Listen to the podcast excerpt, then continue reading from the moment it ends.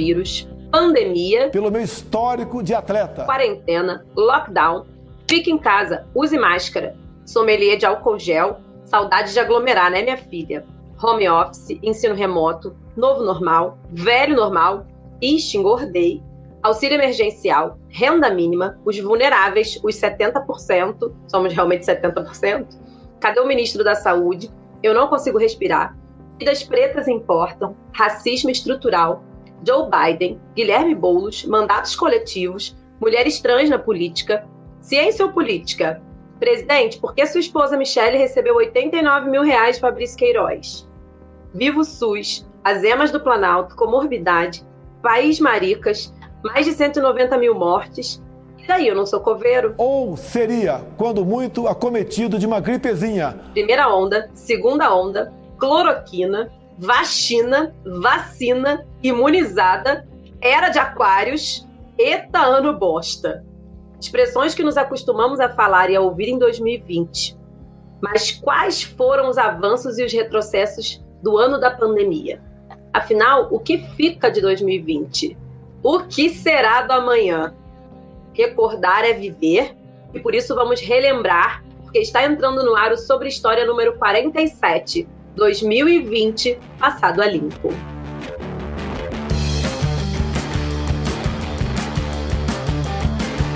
Olá, galera do Sobre História. Estamos aqui de novo, mais uma Voltamos vez. Vamos. Pela última vez em 2020, né? E a gente não tá nem tão ruim assim, porque eu sei que vocês só vão assistir esse programa aí no início de janeiro, né? Por causa do tempo de edição, mas nós estamos gravando hoje, dia 29 de dezembro, ou seja, lançamos o programa em novembro e estamos gravando em dezembro. Quer dizer, não tá tão ruim Já assim. tá né, bom, meu? já tá bom. E estamos aqui, eu, Mariana, Marina e Carlinha, né? Mariana Lins, Olá, meus amores, tudo bem? Marina Sá, Hello, povo. Estamos aí no Jumanji 2020. Carla Então. Rodrigues. Olá, pessoas, tudo bom? Viva a Era de Aquários. Preciso me apegar nisso. da astrologia. Preciso me apegar na astrologia. É isso. E estamos aqui, né? Eu disse pela última vez em 2020, mas a Mari, a Mari questionou isso quando eu tava falando mais cedo, né? Vai que tem um bônus, vai que é 2020.2, né? A Mas gente- venderam alguma extensão, né? Para com isso, para de atrair, gente. Mas aí, gente, será que A 2021 gente é vai um ser? podcast astrológico, entendeu? Tá focada na era de aquários. É, foca na Era de Aquários, quando Então, vamos disse focar. o... Entendeu? Vamos focar. Vamos Somos focar. um podcast astrológico. Pra isso, né? Pra gente tentar pensar no 2021 melhor, pra gente tentar refletir um pouco sobre o que que foi esse 2020. E principalmente, que eu acho que é bastante interessante, é a gente pensar nos, nos avanços, nos retrocessos, obviamente, e quais são os desdobramentos que a gente vai poder pensar e esperar aí para 2021 e para os próximos anos, né? Claro que a gente faz uma análise assim bem preliminar, né? Ninguém aqui tem bola de cristal, mas a gente já consegue perceber aí alguns acontecimentos que, que vão se desdobrar, né? Inevitavelmente. Por isso, Mariana, dona da porra toda, rainha de todas as pautas, preparou uma pautinha pra gente, né? Pra esse 2020 passado ali. E aí, amiga, toca pra frente que é contigo mesmo. Pode defender tua pauta.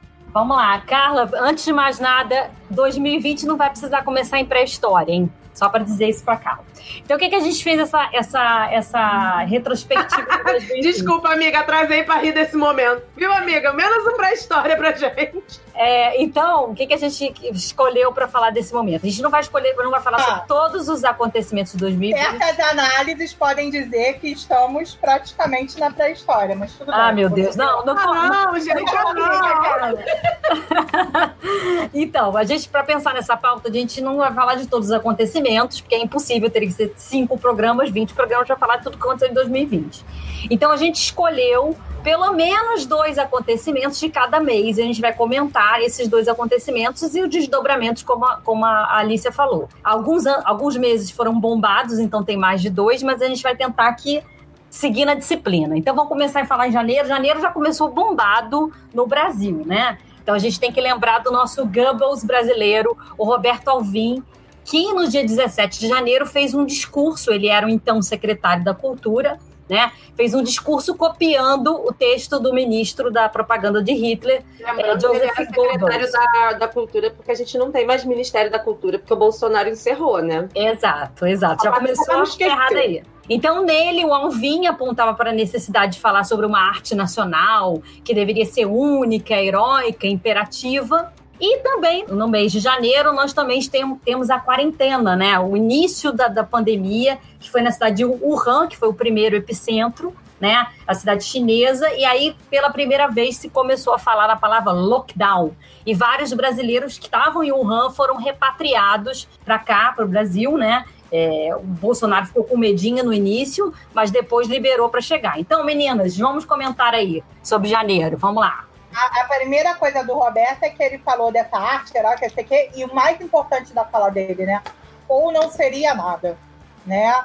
Então, se a arte não fosse com esse propósito né, nazista, ela não poderia existir, né? Que eu acho que é o mais significativo da fala dele, né? A gente discutia isso, né, amiga? É, antes, né, quando montando a pauta e tal, de como que, que ele produz um cenário mesmo, ele tem uma intencionalidade ali de passar uma mensagem, né? Todo o cenário, as palavras, os trechos do discurso, tudo copiado do Goebbels, né? Que era o, o, o ministro da propaganda do governo nazista, do Hitler, né? Então, assim. Ele é diretor de teatro, né? Então ele realmente fez o cenário, é, né? Pensa, né? Não é sem querer. Aquilo não é, meu Deus, já ficou parecido aqui. Não é isso, né? E a Alicia foi perfeita, né? Porque eu estava conversando mais cedo com ela, eu, eu que era uma dúvida que eu tinha, né? Se ele, na verdade, fez, claro que ele fez com intenção, isso não é a minha questão, mas se ele fez achando que ia passar batido e ninguém ia perceber, ou se ele fez achando que não, iam perceber e iam adorar. Né? Era uma dúvida que eu tinha mesmo, existencial. E a Alicia foi perfeita na colocação dela, né, amiga? É, eu acho que assim, ninguém se, se propõe a, a, projetar uma parada dessa, como a Mari lembrou muito bem, principalmente sendo um diretor de teatro, né, renomado, com experiência, ninguém se propõe a fazer isso para ninguém perceber. O cara faz é para ser notado mesmo, é, é, é para exaltar um determinado valor, existe uma intencionalidade ali naquele discurso, né? E, é assim, isso, né? Tudo, tudo que não é dirigido por mim não é arte, né? Ou será assim, nacional, única, ou não será nada, né? E se é para pensar no positivo, eu sei que é pouco, mas pelo menos o nome dele vai estar para sempre associado no Wikipedia ao nazismo, que ele é mesmo, e ao Goebbels. Inclusive, Pode entrar lá que tá lá, né? É, eu entrei lá no perfil dele para dar uma checada e já está lá a fotinha do Goebbels com ele, né? Tipo, lado a lado. No vermelho, é, se você botar lá Roberto é. Alvim, já aparece? Isso, né? já aparece, já aparece.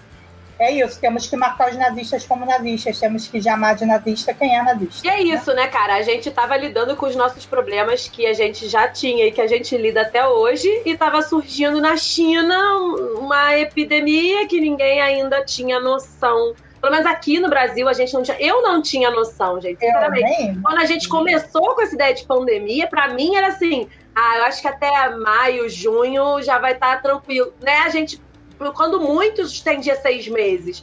Né? Ninguém imaginava que a coisa ia chegar no nível de descontrole. Felipe, eu não ia chegar, eu não cheguei nem nisso. Quando começou toda a coisa na, na, na China, né? Eu achei que não, era tipo na China eu achei que não pegava. É, achei todo mundo achou. É, achei que era uma parada H1N1. Eu acho que eu até atropelei aqui. Ah, quando, é. quando a gente fechou aqui, quando começou o isolamento social aqui, é que eu achei que ia até junho. Realmente, nesse momento aí de janeiro, eu tanto que a gente, no carnaval, né, eu, eu fui pra sítio com os meus familiares, assim, não só meu pai, minha mãe e meus, meu irmão, né, eu só tenho um irmão e uma cunhada. Não fui só com eles, eu fui com família estendida, eu fui pra sítio com geralzão, né. É, eu não tô falando Feliz da, prática, minha vida. Da ideia mesmo, né, eu não, não, eu, eu não tinha noção do, do, do que, é. que era não, que de fato era uma pandemia mundial. Não, não, tinha, não, tinha, não tinha esse alcance. É, a gente né? não realizou, não né? É isso. Né? Mas estava lá, foi em janeiro. É. Janeiro estava lá.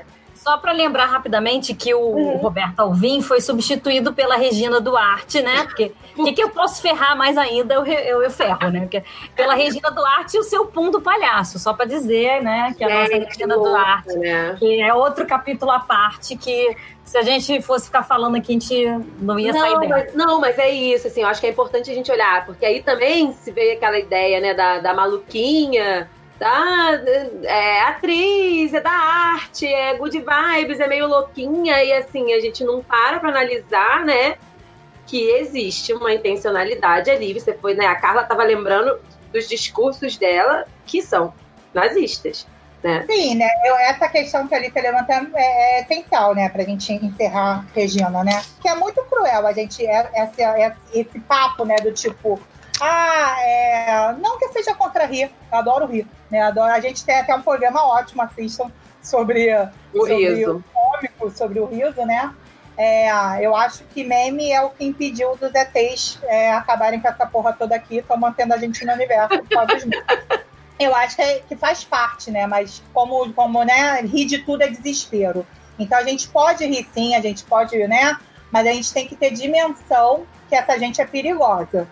E esse discurso é um discurso que mata, é um discurso que né, traz consequências.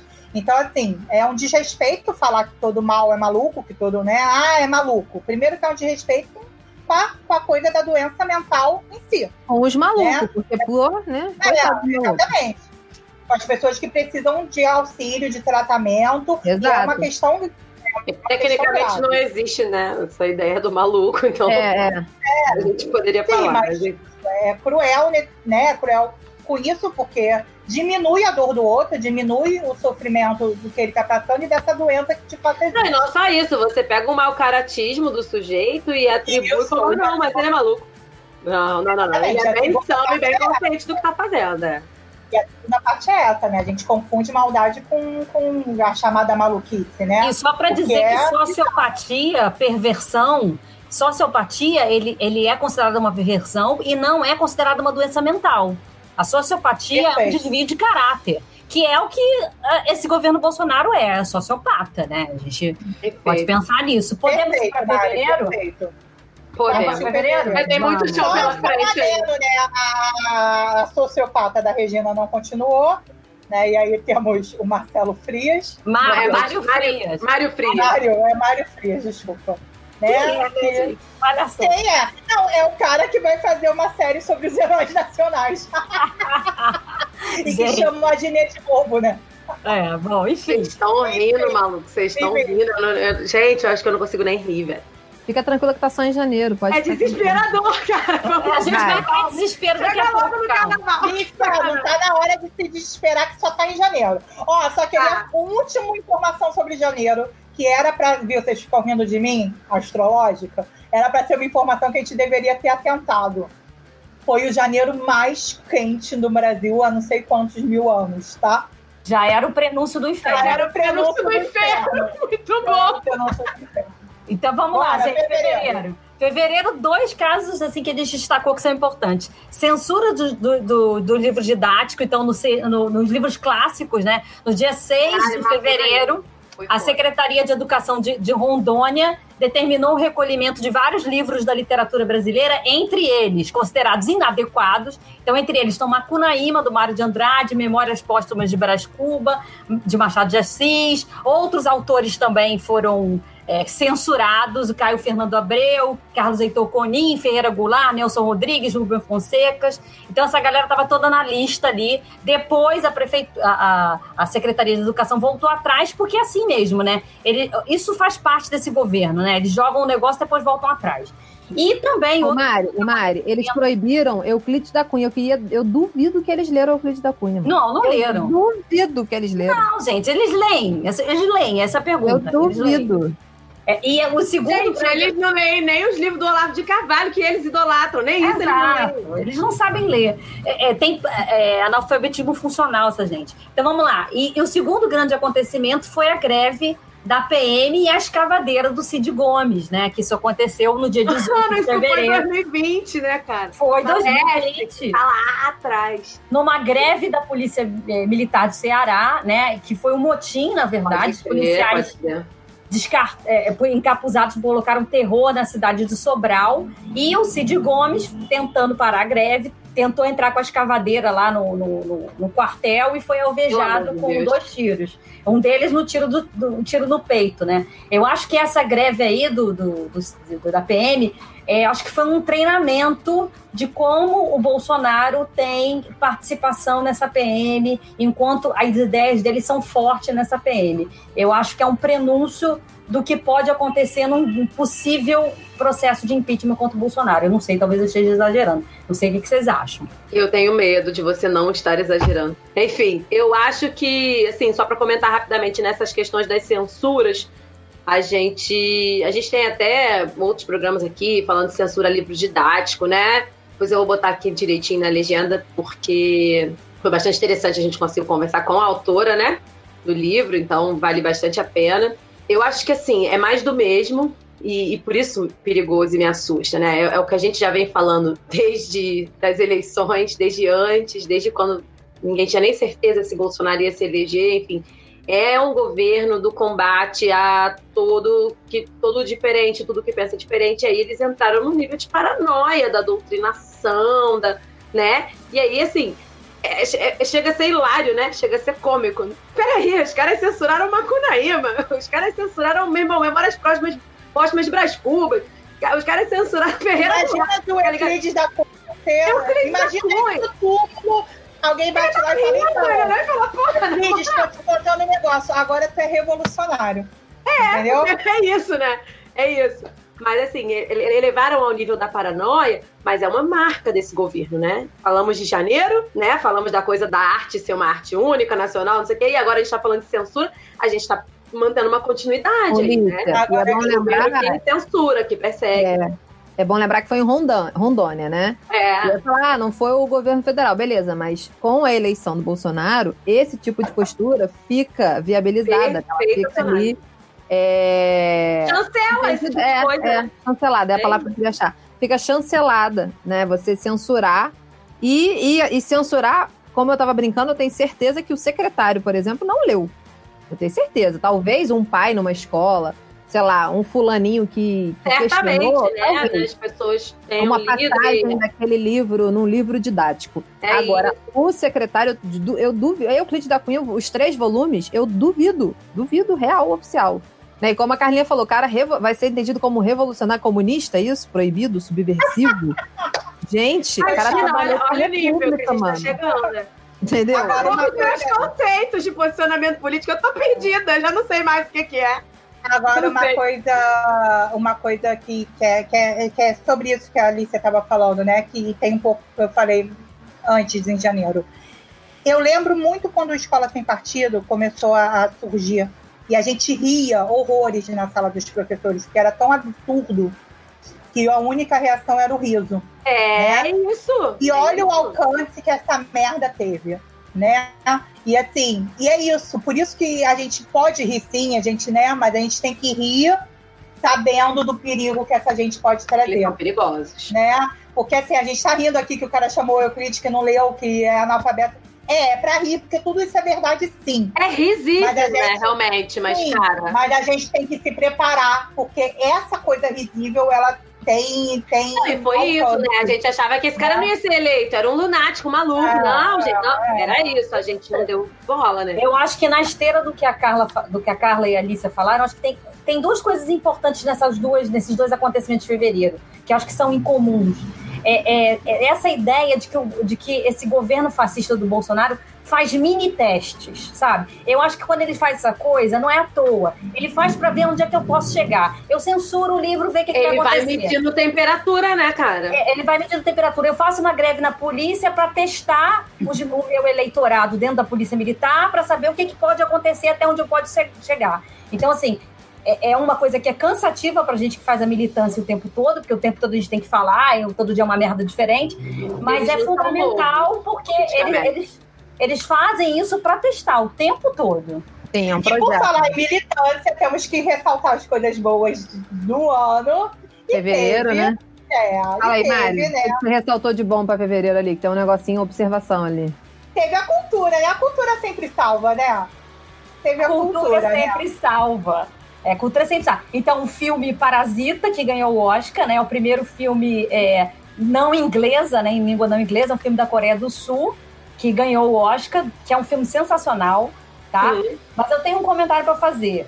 Eu acho que o filme brasileiro, Que Horas Ela Volta, é melhor do que o Parasita, mas vocês não estão preparados para essa conversa. Concordo, concordo, concordo. Tamo junto, amiga. Eu tô contigo também. Apesar de ter gostado muito do Parasita. Ah, amo Parasita. Um belo assim. filme, uma bela produção, uma bela crítica. Mas vamos fazer um- uma pauta só sobre essas polêmicas. O nome do programa eu já tô até adiantando. Vai ser Vocês Não Estão Preparados para essa conversa. Vamos É. fazer só essas nossas polêmicas. Deixa eu só fazer um comentário em relação ao Parasita. Eu acho que o grande, a grande coisa interessante do Parasita é que ele nos, me assustou, porque assim, eu nunca imaginava, nunca podia imaginar que na Coreia do Sul a gente pudesse ter uma sociedade tão parecida com a da brasileira. Porque foi sempre vendido, desde lá da Guerra das Coreias, né? Quando os Estados Unidos quis transformar a Coreia no exemplo do perfeito capitalismo, né?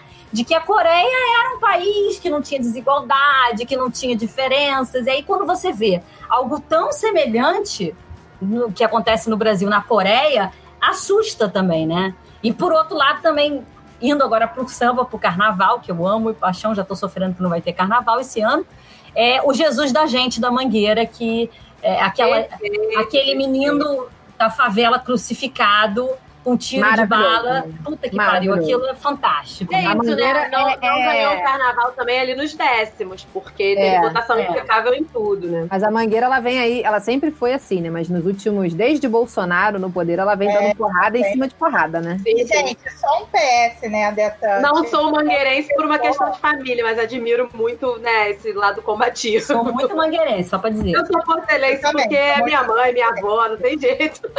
Mas só um PS, né, do- dessas coisas, né, absurdas desse pensamento que está dominando, e a gente vai falar dele ao longo da pauta, então é muito rapidinho mesmo. Quantas e quantas mensagens eu recebi de alunos e de né, fa- familiares de que ah, é um castigo divino pelo desfile da Mangueira que está acontecendo, o que está acontecendo com relação à pandemia. E assim, é, é uma daquelas coisas assim que você fala, porra, é risível mas as pessoas de fato acreditam, porque elas compartilham isso como verdade absoluta. Então é esse pensamento, não é exatamente a coisa em si, mas é esse pensamento que a gente tem que ficar atento e forte, entendeu? Porque é isso, tem gente que de fato acredita. E assim, eu não tô falando de gente burra, não. Não tô falando, né, burra, né? Tô falando de gente sem instrução. Sem Eu tive- instrução, sem acesso, né? eu tive, exatamente, eu tive uma discussão enorme com uma pessoa que é do tipo assim, é. Ah, o Pochá, o Pochá. Eu falei, ah, mas o Pochá é de direita. Né? Ele é de direita, ele não é um cara de esquerda, ele só não é nazista, né? Entendeu? A gente tá nesse nível de vida, né? Aí a pessoa, não, mas aquele, aqueles, aqueles coisas do Porta do Fundo, né? Ele, é, acabando com a liberdade de expressão religiosa, foi tudo ele que fez. Falei, quando que acabou com a liberdade de expressão religiosa? Né? E a-. Cara, é uma pessoa com poder aquisitivo enorme, que tem uma formação intelectual gigante, Teve acesso. entendeu? E ele acredita de fato que os trabalhos do Porta do Fundo zoando Jesus ou colocando. Ele já tinha visto esse de Natal agora? Eu acho que ainda não. Ô, gente, Enrolado. Carla. Ele acha que tá, tá, de fato, ele acha que na verdade é um crime contra a expressão religiosa, Carla, cara. Numa escala de imbecilidade, segura tua onda que ainda vai chegar a vacina, amiga. Relaxa aí. É, vamos lá, vamos lá, na vamos pra. Vamos A, imbecilidade Ah, ele não tomar a vacina na primeira dose, né? Aí eu falei, não, você não precisa se preocupar, porque aqui só vai chegar na onésima dose, meu filho. Tu vai ter um ano inteiro de experiência, cara. Vai. Tu pode ficar tranquilão. Posso ir para março? Vai, bora. Vamos lá bora para março. Então, março. Falando em pandemia- negacionismo, vai. É, março a pandemia finalmente chega ao Brasil, né? E aí o presidente, o nosso presidente Bolsonaro, ele resolve botar para fora todo o seu negacionismo, faz um discurso que, gente, aquele discurso que ele deu é surreal, né? Que ele diz que é uma gripezinha, ele diz que é, é, no máximo que ele vai ser acometido por uma gripezinha, porque ele tem histórico de atleta, e ele começa também a entrar numa treta com os governadores, principalmente, né, quem eram os arques inimigos dele, o João Dória e o, e o Witzel. É, que tecnicamente, inicialmente eram apoiadores, né? Foram eleitos na, na, Na esteira do na esteira dele. Exato. Mas aí, nesse momento, Isso é importante um lembrar, movimento. né? É. É, a gente não pode esquecer do Bolsodória, né? E, e outra questão que eu acho que é E nem do palanque do Whitson, né? Se bem que Ah, nessa, sim. nessa Sim. guerra de braços o Whitson perdeu, né? É. Então, eu- eu- também é importante a gente dizer daquela tosca manifestação em março, que ele saiu para aglomerar, e aí foi aglomerar, botou a mão na, na- no, no, no- assoou o nariz, apertou a mão da, da velhinha, né? Disse que não ia participar daquela manifestação e participou, e era uma manifestação claramente autoritária, uma, é uma manifestação claramente antidemocrática, porque era uma manifestação que defendia o fechamento do Congresso e o fechamento do STF, né? Então, ele participou no meio da pandemia, falou que não ia participar e depois foi lá e participou. Então, assim, é um negacionismo ao extremo do presidente, que, aliás, todo mundo, todo presidente que negou se fudeu pra caraca nessa pandemia, né? Não se fudeu, não, porque ele não se fudeu. Quem se fudeu foi o povo, né? Pô, mas pelo menos alguns aprenderam, né? Porque eu lembro muito claramente do. do eu esqueci o nome dele, vocês vão lembrar, do, do primeiro-ministro da Inglaterra, ah, o Boris Johnson. Boris Johnson. que ele era negacionista, né? E assim, pegou, quase morreu mesmo, né? Quase morreu de fato. É, e ele volta atrás, né? outro, né? Ele volta outro, né? A postura da Inglaterra hoje, mediante a pandemia, é totalmente diferente, né? Então, para o povo, realmente foi muito bom o Boris Johnson ter pego Covid e ter quase morrido, né? Porque ele volta outra pessoa, né? É, infelizmente, o- não aconteceu com a gente, né? O, o Bolsonaro pegou e não voltou outra Não pessoa. tomou esse susto, né? Eu acho que é importante a gente falar que, assim, nesse início, a gente tá falando de fevereiro, de março, nesse início, na verdade, ninguém tinha muita noção ainda do que, que era a coisa, então houve muitos posicionamentos controversos. No início, a gente, eu lembro que a gente falava que quem precisava usar máscara era somente quem estava infectado, que os outros não tinham necessidade, que não faria diferença. Depois se percebeu que não, que todo mundo usando máscara, sim, era muito melhor. Quer dizer, os estudos eles foram aprimorando. Você sabia muita coisa, não sabia tantas outras. Mas em nenhum momento, sabe, ninguém começou a negar a ciência. E aí eu me lembro de um texto, né, desses de WhatsApp que a Carla compartilhou num grupo nosso da galera do mestrado, em que ela falava do. Como é que é, amiga? Tu falava que a menina no texto falava é, que ela nunca entendeu por que, que as pessoas tinham que ter um aviso no secador de cabelo é, dizendo que você não podia ligar ele na água, né? Fala, Porra, é óbvio, é um aparelho eletrônico, né? Claro que vai dar um curto se eu ligar aqui, eu posso causar um acidente. E a gente está voltando para uma época agora em que as informações a gente tem que se virar em buscar argumento, a gente tem que virar quase especialista em todas as áreas para ficar desconstruindo argumento de gente que precisa da informação de que não pode ligar um secador na água, tá ligado? Esse texto é fabuloso, né? O texto que eu queria ter escrito. É o texto que eu É queria isso, ter escrito. representou a gente. E Vou ela fala isso pra galera depois. Isso que a Rita falou é perfeito, por porque ela fala assim, cara, eu tô cansada porque eu só queria ficar aqui de boa, fazendo miçanga, porque eu sou ótima de humanas. Eu Tranquilo. queria ficar aqui de boa, fazendo miçanga, vendendo minha arte, né? Vendo o Parasita uma vez por ano, me sentindo intelectual, É isso. entendeu? Pegam, por exemplo, situações como, ah, mas ninguém sabe. No início dizia que não usava máscara, agora diz que usa. No início dizia que não tinha problema, agora diz que tem. No início não podia isso, agora diz aquilo. Cara, as pessoas não conseguem ter um, um- uma- um- um olhar idiota para o que é ciência, para o que está sendo publicado nas revistas científicas mundiais de credibilidade. Olhar e falar assim: ah, legal, avançaram nesse estudo aqui, agora é assim. Pô, vamos respeitar aqui, vamos fazer. Não, as pessoas querem pegar isso para usar como argumento para retificar o seu. Não, não bota, não bota no plural seu pessoas, não, negacionismo. as pessoas não merecem, são os imbecis, talvez, sei lá, não tem uma nomenclatura pra eles. Tem uma Isso, galera que é, que, é, que é mal intencionada e tem, uma Tem. galera que é mal informada. Então, assim, e tem uma Sim. galera que não sabe. Então, aí eu acho que a solução é educação. Né? Isso é- Mari, é, o Mari, efeito eu da falta da educação, né? que a gente vai ter que ter dentro da sociologia, junto com a psicologia, real mesmo, não tô brincando agora não, falando sério. A gente vai precisar criar um novo, uma nova nomenclatura pro- entre o mal intencionado e o, e o mal instruído.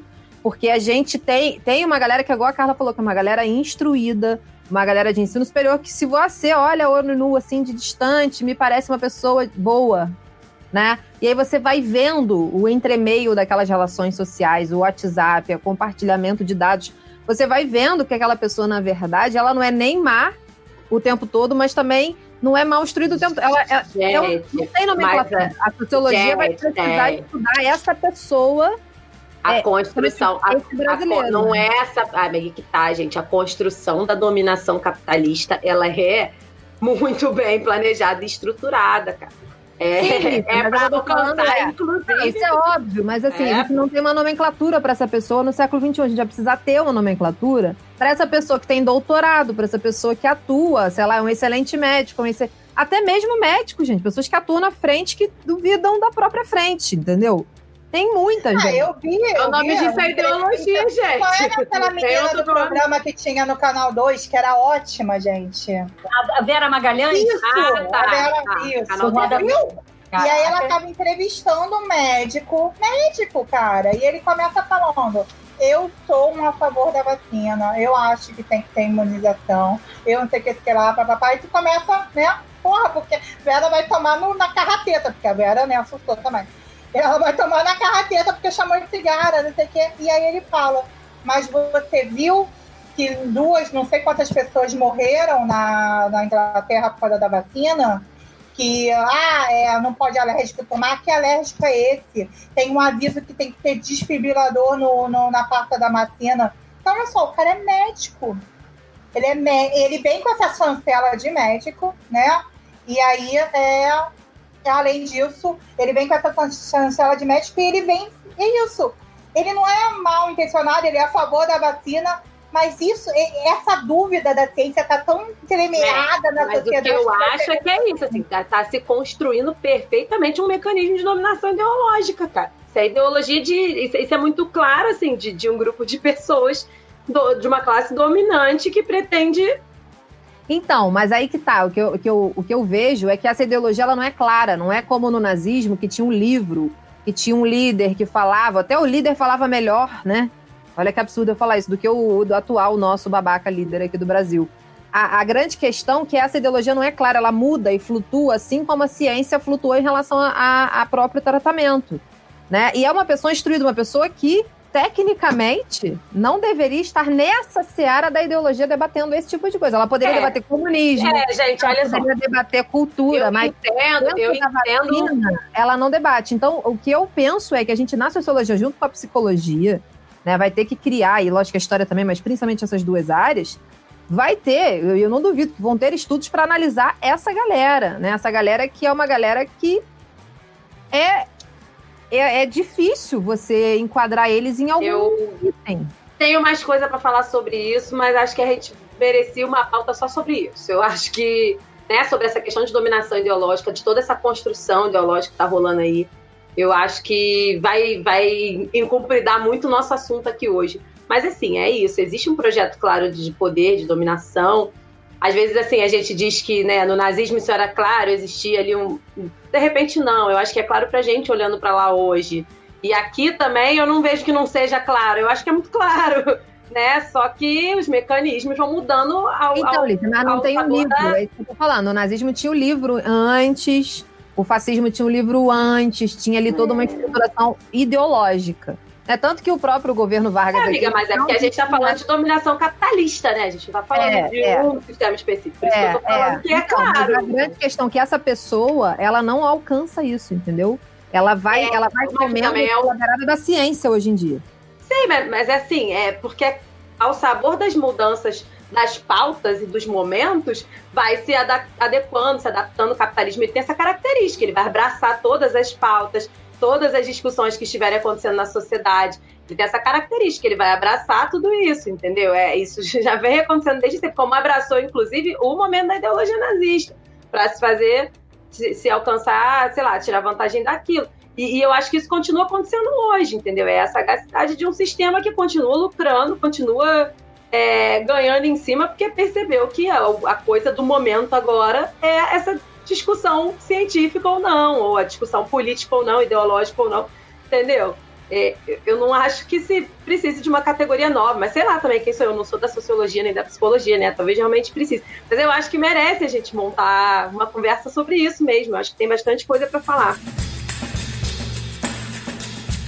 Gente, e as lives, hein? Live para todo canto, né? enquanto sabe, o Brasil tá fudendo em merda. Isso tipo, tinha que ter na retrospectiva de 2020. Live para todo. Minhas lives preferidas foram live do Milton Nascimento com a Xênia e a Lineker, tá lá disponível, vejam. E a live do Alceu Valença com a Orquestra de Ouro Preto. Não sei quais foram as lives que vocês mais gostaram. Se é que vocês viram live, né? Porque tem gente que odeia live. Eu vi muito pouco, cara. Eu e desisti, não tinha mais paciência nenhuma pra live. tava de saco cheio. Eu assisti uma da Tereza Cristina, porque estavam falando muito das lives dela e realmente valia a pena para quem estava nessa disposição nesse tempo de assistir live. Eu não, não sei, não, não, isso não me pegou na quarentena. E a live do Caetano também. É, é o meu problema não é nem a, o artista, né? Eu gosto de todos esses. A Tereza Cristina eu sou apaixonada, mas eu, a live em si eu não. Não é. Eu vi Leve Infantil, né, gente? Eu vi Patati Patatá, foi incrível. Eu vi Patati Patatá, foi incrível, foi muito bom. A Carla. A do Patati Patatá foi melhor que a do Mundo Viva. É, isso que eu ia falar. Não a foi... palavra cantada também foi bacana, mas a minha preferida foi a do Raça Negra, gente. ah, é? Raça Negra fez, eu não assisti, não. Pô, e ele tava perfeito, super bêbado, super. Era eu na quarentena, fingindo que estava tudo bem, mas na verdade, arrasado. Era ele, foi maravilhoso. Eu, eu, acho que é importante a gente destacar dessa, dessas questões da live o quanto a cultura nos salvou durante a, a, pandemia, a quarentena, né? Não só as lives, quem não gostava de live, mas o quanto é, a gente assistiu Netflix, né? O quanto a gente escutou música, o quanto a gente leu livro, né? A cultura não é não é artigo de, de, segunda categoria, né? A gente, a gente deveria descobrir isso, a gente deveria aprender isso, mas a gente não vai aprender porra nenhuma, né? E quanta gente, gente produziu, cara, quanta gente gravou podcast, quanta gente que é músico pequeno que, que se encorajou para produzir, para lançar na rede social, sabe? Eu acho que isso a gente precisa falar. Realmente eu falei, acho que a Marina concordou comigo que a live não me pegou muito na quarentena, acho que ela também não, não teve nessa paciência mas para muita gente pegou e, e, serviu e foi companhia. E é isso que a Mari está falando, outras formas, né? A Outros bens culturais. Todo, né? É. Os museus que abriram para você fazer visita online, cara, eu acho que deu para aproveitar-se, né, de algumas e coisas. Tem o melhor de todos aí dos museus é o museu da, do Covid, né, que foi pro Instagram. Ah, né? perfeito, muito legal. Cara, é, é, isso. Acho que a Carla vai falar isso também. Tô, tô atropelando ela. Em qualquer momento de pandemia, a gente vai vendo aí ao longo da história, é, logo em seguida existe o que a gente chamaria de um renascimento cultural. E aí vai ter o da Europa, em cada lugar vai ter o seu. Né? né? né? É, e a gente viu isso claramente, né? O quanto a cultura não, ela é o respiro da sociedade, né, cara? Assim, pois é, eu ia falar isso, né? Um sertanejo que alguns odeiam, não interessa. Para cada nicho essa cultura foi a salvação, provavelmente, de muita gente. E como cultura é alimento, né? Assim, como, como, como diz a música do Titãs, né? Bebida é água, comida é água, você tem fome de quê? Você tem sede de quê? A gente não quer só comida, a gente quer comida, diversão e arte, porque a Perfeito. música, a cultura é alimento, ela é alimento, né? Eu acho que a gente deveria ter percebido, como disse a Mari, né? Mas infelizmente não, porque nós estamos vendo um desmanche, um desmanche cultural gigante no Brasil, né? Passando pela Ancine. Eu tenho a madrinha do Luca, inclusive, é da área da, da cultura, né? E quanto que isso está pesado para os profissionais na cultura do Brasil, né? Assim, como que esse desmanche está vindo agressivo e eu nem sei qual é o futuro da nossa cultura, entendeu? Que e tem é a ver com janeiro, né? Como a gente ela tem a ver com janeiro. Com e janeiro e fevereiro. Eu preciso falar isso, né? Porque o cara foi demitido pela repercussão, mas a ideia dele é a ideia do governo. Né? Então, essa arte única, que né, ou vai ser desse jeito ou não vai ser, essa ideia, ela, essa ideia permanece. Né? E aí, de repente, eles aprenderam que não podem ser tão evidentes, mas eles vão lutar para que, na verdade, só haja esse tipo de arte. Abriu o, o, auxílio emergencial foi aprovado, né? E, e, salvou muita gente. Inicialmente, o, o, o, governo queria, nem queria que tivesse auxílio, né? Ele queria um é, auxílio de 200 reais e aí ele já aconteceu, graças ao, ao à Câmara, né, e aos, aos legisladores. A oposição, é. Foi a oposição a 600 reais, né? O Bolsonaro aproveitou disso para surfar na onda de uma popularidade, né? Tentando Depois dizer foi ele que deu, né? Tem uma expressão muito boa que eu escutei alguém falando, né? O Bolsonaro adora gozar com o pau dos outros. Desculpa a expressão. Mas eu acho que é um pouco Mas a minha isso, mãe né? usa essa expressão há anos. É, é, ele, ele usou, ele queria 200 reais, ele sabotou o auxílio emergencial da forma que pudesse sabotar, né? Aliás, como ele sabotou todas as medidas da pandemia, ele sabotou da forma possível ser criminoso. Eu espero que o Bolsonaro seja julgado por crime contra a humanidade um dia na Eu vida. acho, Tribunal de Haia. Eu acho. Aí também. É, e, e aí, É ainda né? nessa esteira da sabotagem da pandemia, além do- da sabotagem do auxílio emergencial, o Bolsonaro também resolveu sabotar os ministros da saúde, né? Entrou Mandetta, entrou Nelson Tait e depois entrou o Pazuello, que é o pau mandado Que dele. não é ministro, não é? É. Ele não é ministro. Ficou né? Ele é interino um tempo. Não, ele já Não, é, ele ele é ministro. Ah, ele já, já Já é ministro. Mas é aquela coisa, quando a coisa vai, mal, chama um general, né? E não resolve porra nenhuma. Aqui, Gente, eu funcionar. um comentário para fazer sobre isso. Vocês viram como é que o Tite tá gato? É, não é Vocês impossível. viram a foto recente do vi. Tite? Mentira. Saindo do relacionamento na internet abusivo. agora. É, exatamente. Quando você sai de um relacionamento abusivo, você fica como o Tite está agora. Sério, gente? Isso é possível? Sério, tá barbudo, tá bonito. Ah, mentira que vocês não viram. A, Nem a, a Marina já vai ver na internet. Acabei de abrir o Google aqui, tô besta, realmente. Ele É tava no outra pessoa, Ele cara de parecia cadáver um cadáver, né? Na, Gente, na famigerada ele, reunião que a gente vai falar daqui a pouco. Parecia um cadáver andando, né? Tipo, nem existindo. E agora ele tá gente, né? Com carninha, com, com rostinho, com tudo, né?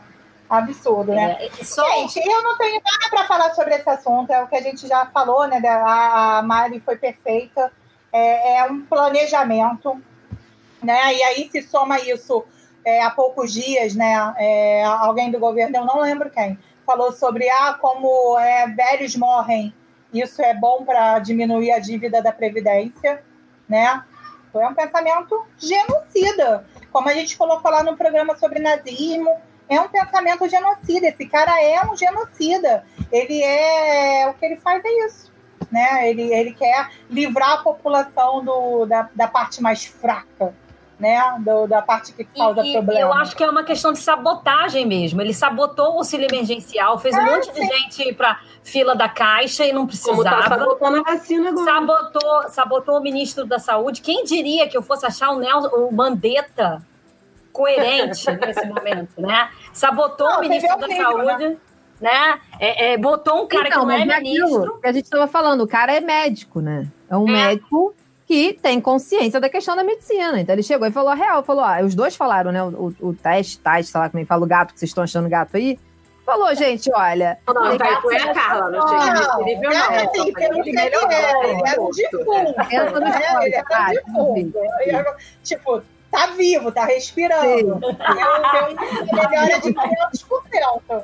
Vacilo. Boa, Mas amiga, os caras eram médicos, né? Os caras, eles eram médicos, isso não é suficiente, infelizmente, hoje em dia, mas eram médicos que estavam ali acompanhando os avanços da ciência. E o que é que Bolsonaro faz, né? Bolsonaro encontra essas pessoas coerentes, de acordo com a ciência, e vai lá e fala: não, eu não quero, eu quero do meu jeito. E aí bota lá o general, como a Mari falou, né? Se tá mal, Gente, bota o general, pro general acatar o que ele quer. Mesmo assim, o general de.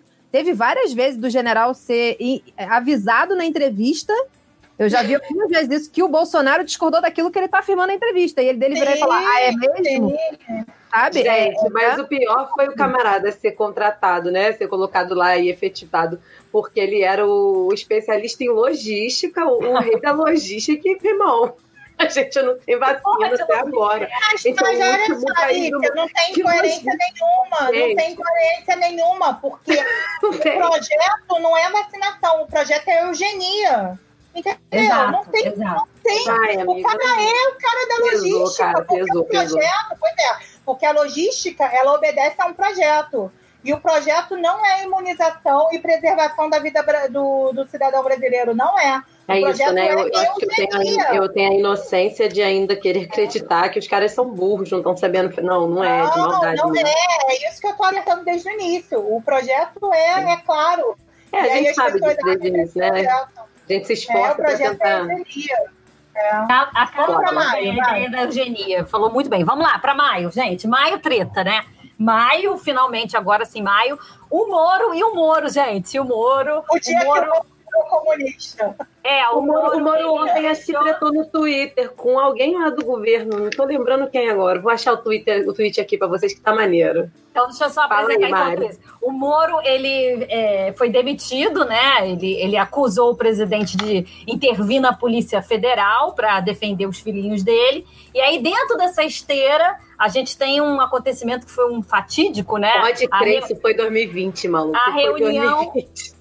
A reunião ministerial, né, e, e o que o nosso presidente falou, aquela máxima, eles querem a minha hemorroida, tá ok? É, que ele fala um monte de merda, é um, é um churume de fascismo, aquela reunião ministerial. Me lembra, me chama muita atenção o, o Von Traub, que eu não sei nem como é que se fala o nome desse infeliz, mas enfim. É o Sim. Von Traub falando sobre que odeia indígena, que odeia quilombola, né? E atrás a propaganda oficial do governo brasileiro, Pátria Amada Brasil, só criança branca, né? É- A é- gente fez, Mari, aquele vídeo sobre o fascismo que a gente postou no nosso perfil do Instagram. As falas, a maioria das falas que a gente selecionou lá vieram dessa reunião ministerial. E tinha Ricardo Salles falando que ia passar, passar o carro, Boiada. pra- passar boiada. Passa- É, Ah, mim, vai entrar a, alguém falando a merda. coisa mais grave da reunião ministerial é o Salles, né? Porque, assim, todos. É claro que é, É. é, é, é filme de terror, né? É difícil É, inventar eu estava lendo uma reportagem de historiador alemão e ele fala, né, que ele estava falando especificamente do, do ex-ministro da Cultura e ele fala que não é aceito, o que ele fala, fez e falou não, é aceita, não seria aceitável nem na Alemanha nazista, que as pessoas iam despertar para tudo aquilo, né? Então, assim, é um show de horror nesse sentido. Tudo que eles estão falando é nazista, é fascista, né? E é claro. Mas o, o Salles me deixa mais assustada porque ele tem um plano de ação, entendeu? Porque, claro que todos eles têm, mas nenhum deles falou, né? Era, era mais fala do que ação. E o Eu Salles diria chega e que ele é falou, mais coerente com o plano de ação, porque ele não fica é, o Salles chegou e falou, beleza, então pau na mesa, né? Vamos, vamos aproveitar que tá todo mundo preocupado, que geral tá morrendo. Olha a crueldade disso, né? A gente sabe que a gente não vai fazer nada, porque o nosso plano é a eugenia, então nós vamos aproveitar para passar as pautas que são importantes para esse governo, porque a vida não é importante para esse governo. Na verdade, certas vidas, né? E aí vamos aproveitar para passar o que é importante para esse governo. A coisa do Moro, né? Que, né? Esse eu acho que foi o primeiro primeiro. Olha só que louco, né? Eu, eu não queria ser, eu não queria ser essa pessoa, não. Essa pessoa que tem esperança no Moro. Não quero mesmo ser essa Eu pessoa. também não. Não quero, eu, eu sofro muito com isso. Pensar que o Moro pode ser esperança me traz muita dor, gente. Me traz muita dor. Mas eu acho que foi o primeiro grande É golpe. foda, né, cara? governo. Eu acho que eu também não É ia ser muito essa cruel, é muito cruel. Mas, Lícia, eu acho que foi o primeiro grande golpe nesse governo, assim. Sim, Eu vi, eu, vi, eu vi uma. Foi a primeira vez que eu vi uma galera desembarcando do governo seriamente, entendeu? Sim, Assim, sim. De Ali, pessoas ali apoiando, uma né? primeira leva de, de desertores, vamos dizer assim, né? O que me deixa. Não sei se me deixa feliz, entendeu? Não sei Gente, mesmo, o né? impeachment, só para deixar claro, o impeachment teria, teria que ter começado em maio, efetivamente, depois da reunião Ah, ministerial. E ele vem É. atrás. lá. Exato, exato. E aí, só para deixar claro, né, fica bem evidente algo que a gente falou lá em janeiro, quando a, a, a Mari falou que ele faz testes, né, e ele estava testando aí qual era o poder dele nessa polícia.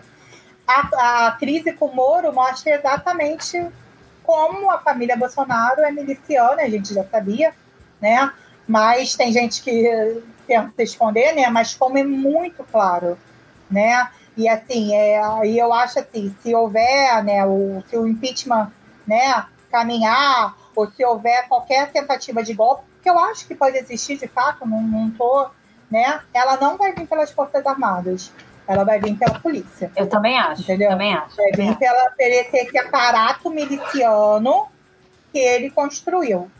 Né? Eu acho. E eu acho que o Moro sentiu isso e tentou desembarcar enquanto não naufraga, né, para tentar a eleição. É, na É. verdade, o Moro é um oportunista também, né? Então, assim, ele tem. Também, muito. E agora ele está querendo se fazer, olha, eu não sabia, eu não estava É. envolvido nesse governo, porque na verdade tem um papo ele dele se candidatar aí numa chapa com o Luciano Huck, Então Não, mas eu acho que ele vem com certeza. Eu É, acho que de alguma e- maneira ele vem. E provavelmente aqui, o, pa- o pato do Batoré vai conseguir ganhar algum, algum- vários votos, né? O Moro, mais conhecido como Batoré de toga, vai conseguir ganhar alguns votos, né? Meu Mas- é que ele seja a minha esperança, Mário. É Para tudo, gente. Eu parei pra mexer no Twitter aqui e dei uma desligada, que vocês sabem que eu tenho déficit de atenção. Aí eu volto pra discussão e escuto a Mariana falando Batoré de toga. Pra mim, fechou. Eu acho que já pode pular pro próximo mês. Então, no dia 25 de abril, né, a gente tem o assassinato do George Floyd, que é um- nos Estados Unidos, ele é assassinado por dois policiais brancos que sufocam, né? E ele fala: Eu quero respirar, eu não consigo respirar. E aí isso gera uma onda de manifestações, uma onda de protestos, não só nos Estados Unidos, mas no Brasil inteiro. Na esteira disso, a gente vai repensar a nossa memória, né? E aí vai ter uma série de questões que eu acho que foi o mais lindo do ano, tá? Essa, essa questão de derrubar a estátua foi, na minha opinião, a coisa mais linda do ano. E, e de repensar a memória, de repensar a memória da escravidão. é, é, e aí várias estátuas foram derrubadas nos Estados Unidos, é, é, a estátua no- na Na Inglaterra, Inglaterra. do, do traficante de escravos. Nos Estados Unidos, é, derrubaram, os alvos foram as estátuas do Cristóvão Colombo, a estátua do Theodore Roosevelt também foi retirada da fachada do Museu de, de História Natural de Nova York. E no Brasil, o alvo foi aquela criatura tosca, aquela estátua tosca do Borba Gato. É, e aí eu acho que é, é para pensar o racismo, né? Esse ano foi um ano de se pensar para racismo e de se discutir finalmente o racismo estrutural. Eu acho que é muito importante a gente falar sobre isso. E, e só, só uma parte em relação à questão das estátuas. Eu fiquei reparando que não existe estátua de mulher negra no, no Brasil. A única estátua de mulher negra Ah, que eu conheço é a da Mercedes Batista da- na, É. praia, da prainha. E, e- e o quanto é importante a gente ressignificar essa memória, retransformar isso, repensar. Tem um texto maravilhoso da Keila Greenberg que ela fala, que a nossa Keila, né, que a gente adora ela, que ela, que ela fala que a memória é construída em três momentos, né? A memória é construída no momento que, a, que o- que o fato aconteceu, no momento histórico que o fato aconteceu. A memória é construída algum tempo depois, como que esse fato histórico é lembrado e ele é construído também no futuro, como que esse fato histórico quer mostrar para as próximas gerações. É. Então, assim, é o momento da gente repensar a nossa memória, da gente colocar uma memória mais inclusiva, né? uma memória que, que é, enalteça a história é, dos negros no Brasil, que é muito importante, né? não só dos negros, mas dos indígenas. A gente criou uma memória de consenso na história. Aliás, vale um programa sobre isso. Uma memória de consenso na história, como se aqui não tivesse é, conflitos, né? Como se o Brasil É. não tivesse. que todo mundo fosse na paz, na verdade, é um silenciamento. Né? E o silenciamento é tão violento como qualquer outra coisa. A gente silenciou a história do negro no Brasil, né? E a história está fazendo esse papel. Eu estava até comentando isso é, com a minha mãe. Eu falei, cara, se eu olhar o livro de história hoje e olhar do livro de história que eu, estu que eu estudei, eu não sou tão velha assim, já tem uma diferença muito grande, né? E, e a história talvez seja a disciplina que mais tenha se modificado para receber essas memórias, né? Para falar sobre a memória do negro, para falar sobre a memória das mulheres, para falar sobre a memória dos indígenas. Eu acho que é muito importante isso, né? E derrubar a estátua não é vandalismo, né? Derrubar a estátua é, é- é ressignificar aquilo, né? E eu acho que é muito Sim. importante isso. fazendo o peso ao que você vem falando, eu, eu vejo o ano de 2020, eu sou. Talvez eu te- tenda a querer ver sempre melhor do que de fato foi, apesar das brincadeiras sobre 2020. Para mim, o ano de 2020, olha que sou mulher branca, é o ano do movimento negro, é o ano do, do colher de frutos que há muito esse, esse povo vem plantando. Nas Américas, em especial, pensando na América, né, nos Estados Unidos e aqui na América do Sul com o Brasil, é, o movimento que começa com o assassinato do George Floyd, na verdade, já nem começa, né? Ele já vinha lá de três ou quatro anos atrás com outros assassinatos. O, o Black Lives Matter É, de já 2003. com outros, é, de outros assassinatos. Mas a eu acho até que a própria pandemia, a quarentena, proporcionou essa magnitude, porque estávamos em casa, todos em casa, né? E a, e a alternativa são as mídias né, digitais, e a gente estava todo mundo ali, o mundo inteiro, literalmente, conectado dessa forma. E é isso que você falou. Eu vejo hoje a história tratando disso, tem muito pesquisador tratando disso, tem muito intelectual negro tratando disso. Mas o ano de 2020 é o ano que isso chega para o que a gente chamaria de público leigo. Né? Isso chega, o debate foi acalorado em várias redes, em várias emissoras, em várias, vários ambientes. E olha que mesmo em pandemia, mesmo em quarentena, isso aconteceu. Muita gente a favor de deixa estátua. Não, deixa estátua, tá errado, mas deixa estátua. E a gente, historiador, falando, não, a estátua não vai ser destruída, ela vai ser retirada. A própria Keila Grimber fala isso, né? Que ela, ela seja levada para o museu. Ela escreveu no Facebook, é? né? Leve para o museu, é, então. Isso aí, que seja tirada daquele local ali de destaque para que realmente haja ou uma outra então, significação. É. Ou então ela dá, ela dá algumas opções. A primeira opção seria levar para o museu e dizer por que foi retirada. Ou colocar do lado dela uma outra figura de destaque ali da resistência e dizer naquela estátua que está lá do, do traficante quantos ele matou, o que, que ele de fato fez. Não é só botar o nominho do fulaninho parecendo que ele é maravilhoso, lindo, né? Bota lá, traficante de escravizados do ano, do ano tal, ano tal, fez o que com quem.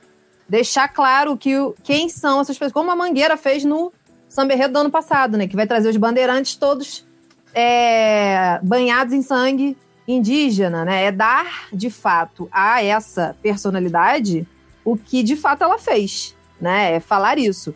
Enfim, então acho que 2020, e aí eu queria já avançar para dezembro, não em relação à política, mas o, o, próprio. Foi lançado agora o documentário do Emicida em dezembro, que ele vinha ah, montando ao longo da pandemia, e um álbum que é do ano passado, ou do ano retrasado até.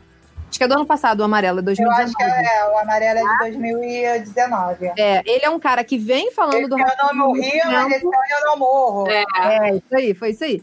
Ele já vinha falando de racismo há muito tempo, é um álbum que vem sendo construído há muito tempo.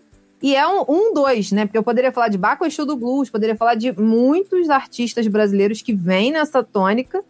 E ele faz isso em 2020.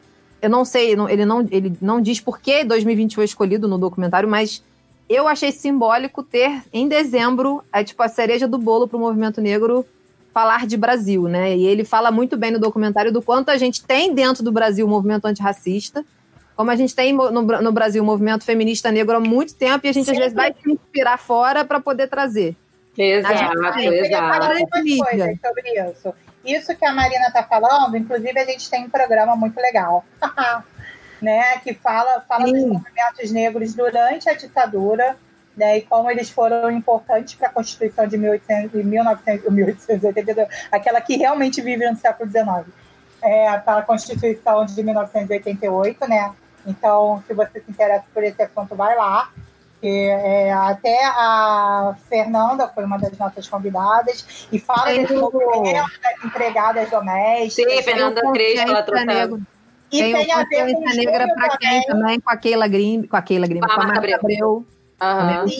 E, e, aí eu, eu, né, quando teve em junho a morte do menino do Miguel, me, me, né, me lembrou muito também desse programa, de toda essa questão desse movimento das empregadas domésticas, que foi muito importante durante é, a ditadura, né? E aí, na verdade, vem muitas coisas. E agora, em dezembro, quando essa mineira foi libertada, né? E aí o, o Fantástico faz uma reportagem gigante falando o quanto é difícil libertar o empregado doméstico da situação de escravidão. Né? Enquanto o trabalhador rural, eles libertaram em um ano 2 mil, não sei quantos, empregados domésticos são 21. Porque a gente naturaliza esse lugar da mulher negra, né?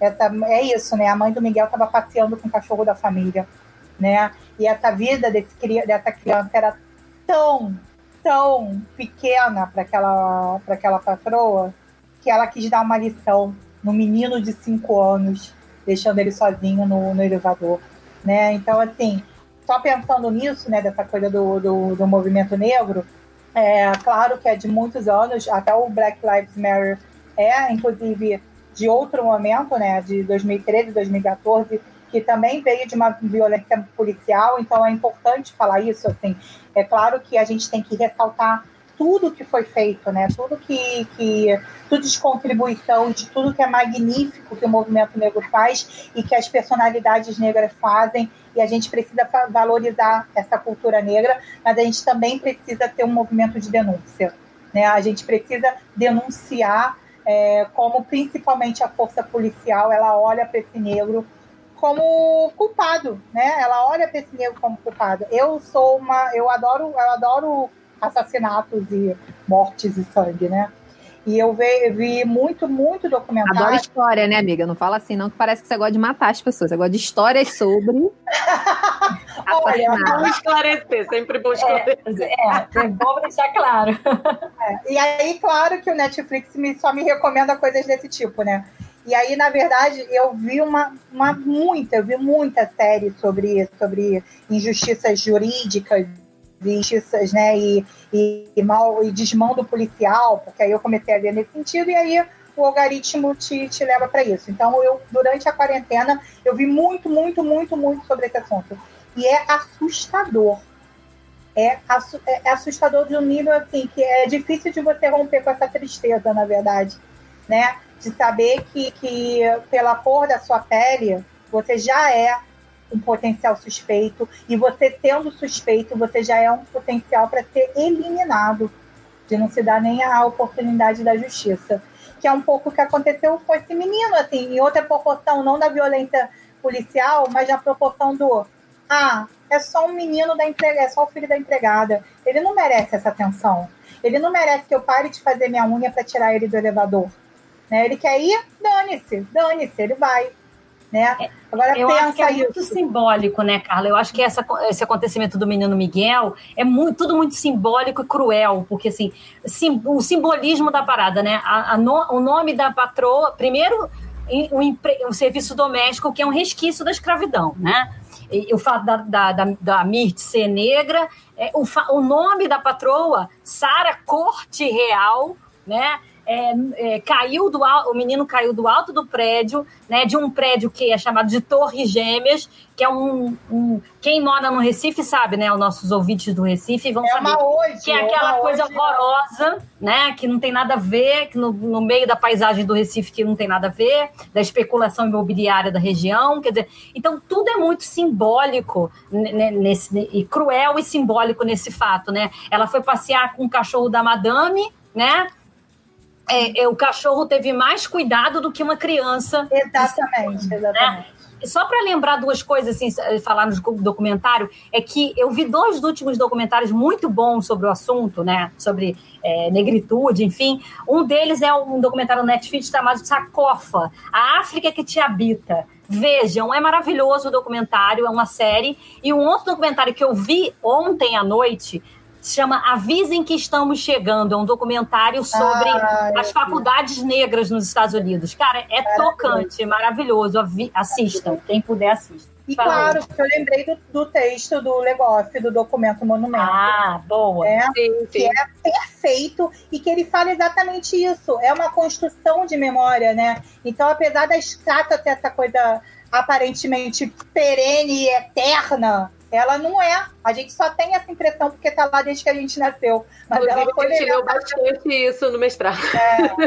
sim, ela foi levantada por intenções e de repente nem há tanto tempo. Então, Sim, a nossa, a, a partir do momento que a memória da sociedade ela vai se construindo, e ela vai se moldando, e ela vai se transformando, nada mais justo do que aquelas estátuas saírem de lá, como saíram, gente. Como Sim. saíram, né? Como as estátuas que eu tenho hoje pelo Rio de Janeiro, não é aquele velho ditado que a minha, é aquele É. velho ditado que a minha mãe falava quando eu era criança, que ela tentava arrancar um potinho de dentro do outro que agarrava os potes, né, os tapaué, ela ia puxar, ela falava, tu vai sair, tu não nasceu aí?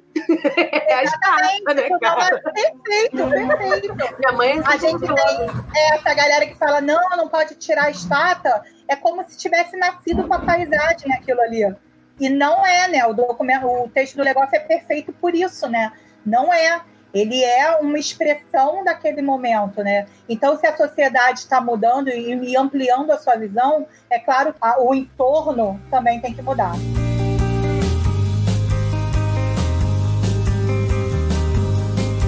Pra comentar do Queiroz, né? Acharam Queiroz, né? Com aquele Não, eu, eu tô bolada, gente. Eu tô bolada até hoje, porque o Queiroz estava na casa do cara e o cara não sabia. Eu tô pensando quanto tempo ele pode ter passado aqui na minha garagem, tá ligado? Porque Eu, é eu acho, né? assim, Cara, não, Atibaia, né, Lisa? Advogado da família. Não era qualquer cara, não. Era advogado da família Bolsonaro. Não É, era o Acer, né? Eu tô bolada, cara. Tem um quartinho que a gente guarda mais bagunça. foi, da família embaixo. não. Não, tem um Imagina. quartinho. família que só representava o. só um membro lá. Flavinho. Flávio, Flávio. Gente, então, mas tem, tem um quartinho aqui embaixo que a gente guarda umas bagunças que eu direto agora eu dou uma entrada lá e olho, pra, porque eu já fico bolada, mano. Pode ter alguém lá. Vê se acha umas laranjas lá, Sabe né? o que me deixa bolada? Sabe o que me deixa realmente bolada?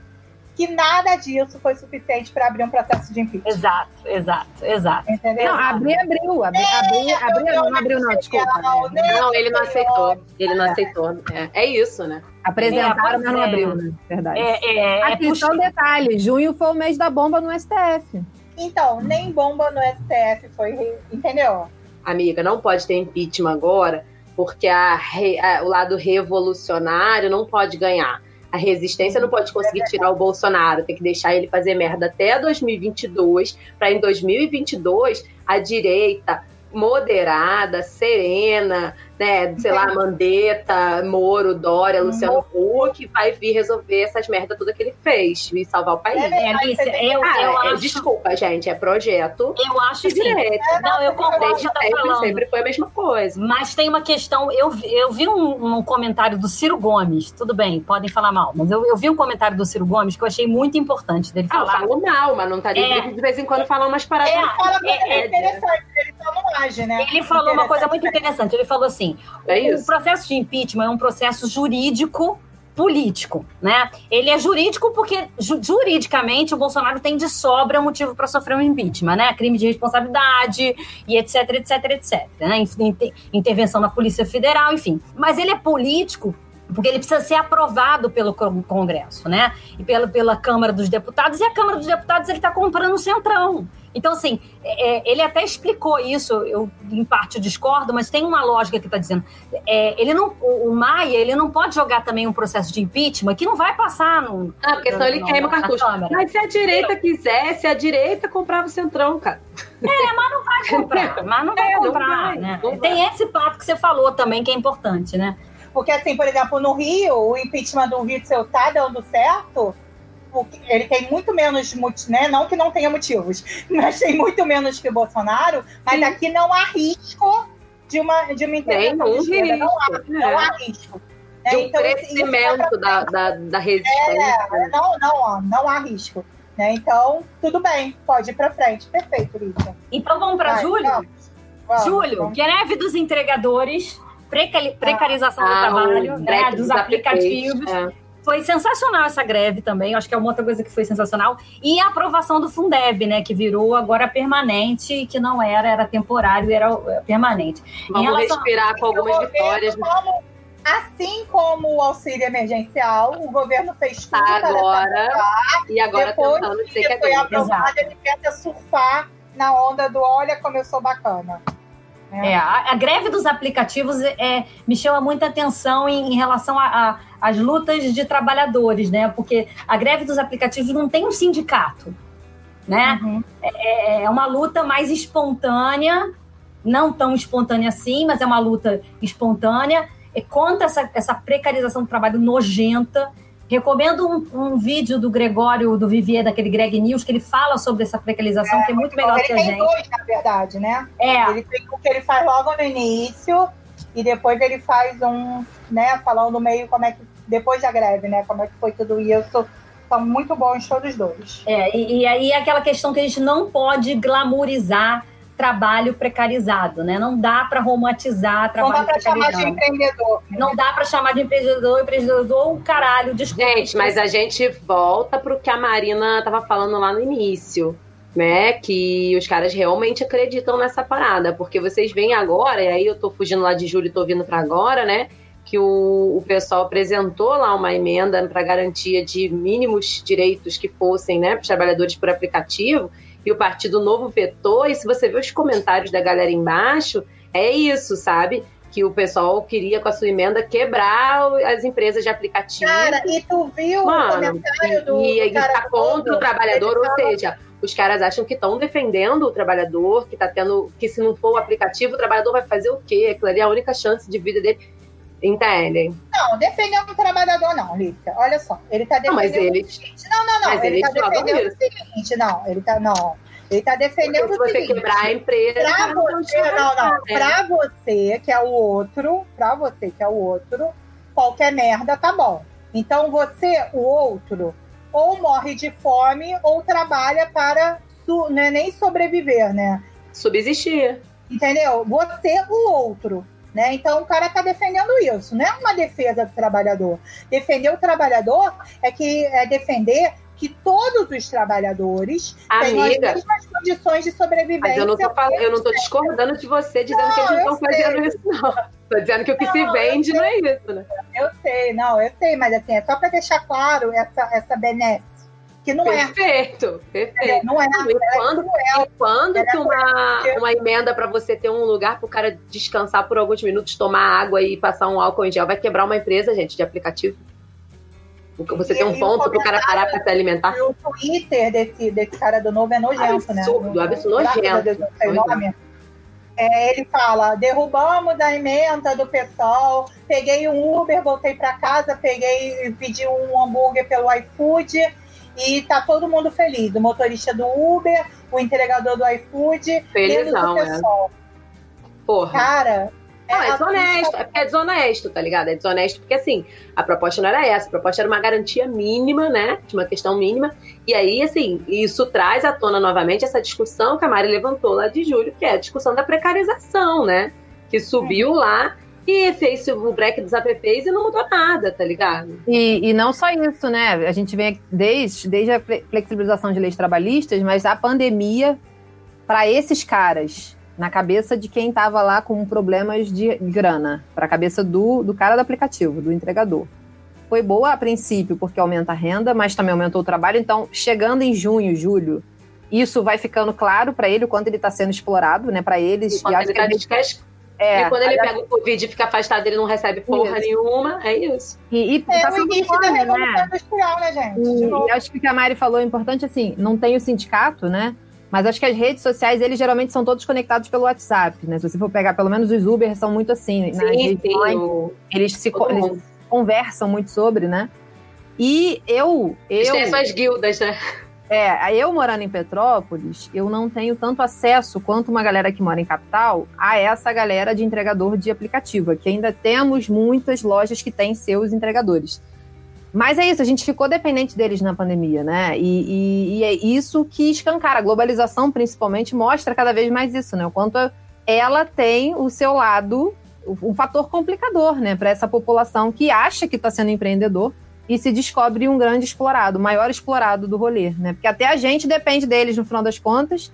E aí, como mudar? Aí vem o fulaninho do novo e fala que não, aí vem com o argumento que é o argumento babaca de que ah, se mudar a gente fica sem, como se fosse acabar né? E aí a galera que tá ali na discussão. Não, e como se a Uber e o iFood tivesse prejuízo. Nessa não, mas aí é um discurso desonesto de um camarada do novo desses da vida, que desculpa, de novo, não tem porra nenhuma, né? Que é mais do mesmo, mais do capitalismo querendo dominar da direita. É o a porra do fascismo de sapatênis. Porque tu me desculpa, os caras comentarem igual eles comentaram, eu não me lembro quem foi o cara do novo agora. Ah, não, 600 nem reais. fala o nome, nem fala o nome. É, 600 reais de auxílio emergencial em determinadas regiões do país é muito. É muito ao caralho, meu irmão. Desculpa, isso pra mim é genocídio igualzinho. Ele só não fala as é. mesmas merdas do Bolsonaro, mas é a mesma merda. É, é, é, genocídio do mesmo jeito, é deixar a população morrer a própria sorte, sabe? Não, e aí os caras vão criando uns discursos desses que alimentam e o pobre é, o camarada, o pobre coitado do trabalhador, ele realmente acredita, não, Deus me livre, isso vai falir a Uber. O pessoal quer bagunça, quer que a gente seja todo mundo morador de rua pro Boulos defender a gente. Deve ser, eles compram uns discursos alucinados desse, eu não sei, não sei entrar na mente. Gente, Mas... vai piorar, e vai piorar. E o Fundeb, vai piorar muito, é isso. É e isso o Fundeb, que, que aprovaram e agora há pouco já estavam querendo mudar de novo, eu nem sei que Exato. Não, mas ficou tranquilo, ficou sem veto. Não... É, ficou tranquilo. Agora Mari, só um Mari tá com... é... Só um minutinho, gente. É, pode, não precisa nem cortar isso, não. Pode aparecer no programa. Mari, você está com o áudio fechado. Problemas da quarentena. Mas fala, é, cara. Eu acho chocante essa coisa da precarização do trabalho, que quando você está dando aula de Revolução Industrial, e você fala como eram as condições de trabalho no início da Revolução, os alunos ficam chocadíssimos. É. Só que a gente está cada vez mais é, reproduzindo. A gente está voltando. É, a gente está cada vez mais reproduzindo né, a vida de um, de um empregador desse. E a gente tem milhões de casos circulando Mais uma internet, pauta né? só sobre isso, só sobre é, a, né, vida de um empregador desse, a vida de um empregador desse é muito parecida com a vida do, dos primeiros operadores. Vamos conversar. Né? Vamos Bom, Fundeb, agosto? A Fundeb foi uma vitória, né? Que estão tentando. Ah, sim. Cara, é foda, né? Tu respiro ganha nesse ano. tirar, tu ganha tentando tirar, tu ganha tentando tirar, né? Porque quando a gente achou que tava tudo calmo e tranquilo, que tinha, né, tinha a luta pela aprovação do Fundeb, quando tava, tipo, que uniu esquerda e direita, né? Que, né, menos o governo, porque ele é genocida, Ele né? não conta. é. É, ele não conta, exatamente. Ele é o inimigo, né? Foi. E aí, quando tu respira fundo e acha que foi, eles tentam dar o dinheiro para as universidades. Maluco, para as instituições conveniadas, cara. Que Mas não para, passou, cara. né, gente? Não passou. Não, não, Não passou. passou, Mas né? é isso, E é, foi, e foi sem 2020. veto. Isso, pra mim, o, o Fundeb, pra mim, é o retrato de 2020. É eita atrás de eita, tá É, ligado? atrás de letra, é, é Não, cansativo. Teve um minuto né? É um desafio para a sanidade mental. Não, não teve um Gente, de podemos ir para agosto, mês do, do desgosto? Qual mês que não Porque foi? se em julho foi, foi mais ou menos, agosto a coisa foi- ficou pesada, né? O, o, Whitson, o, Witzel, o Witzel foi afastado, é, o A Whitney Pass- Houston.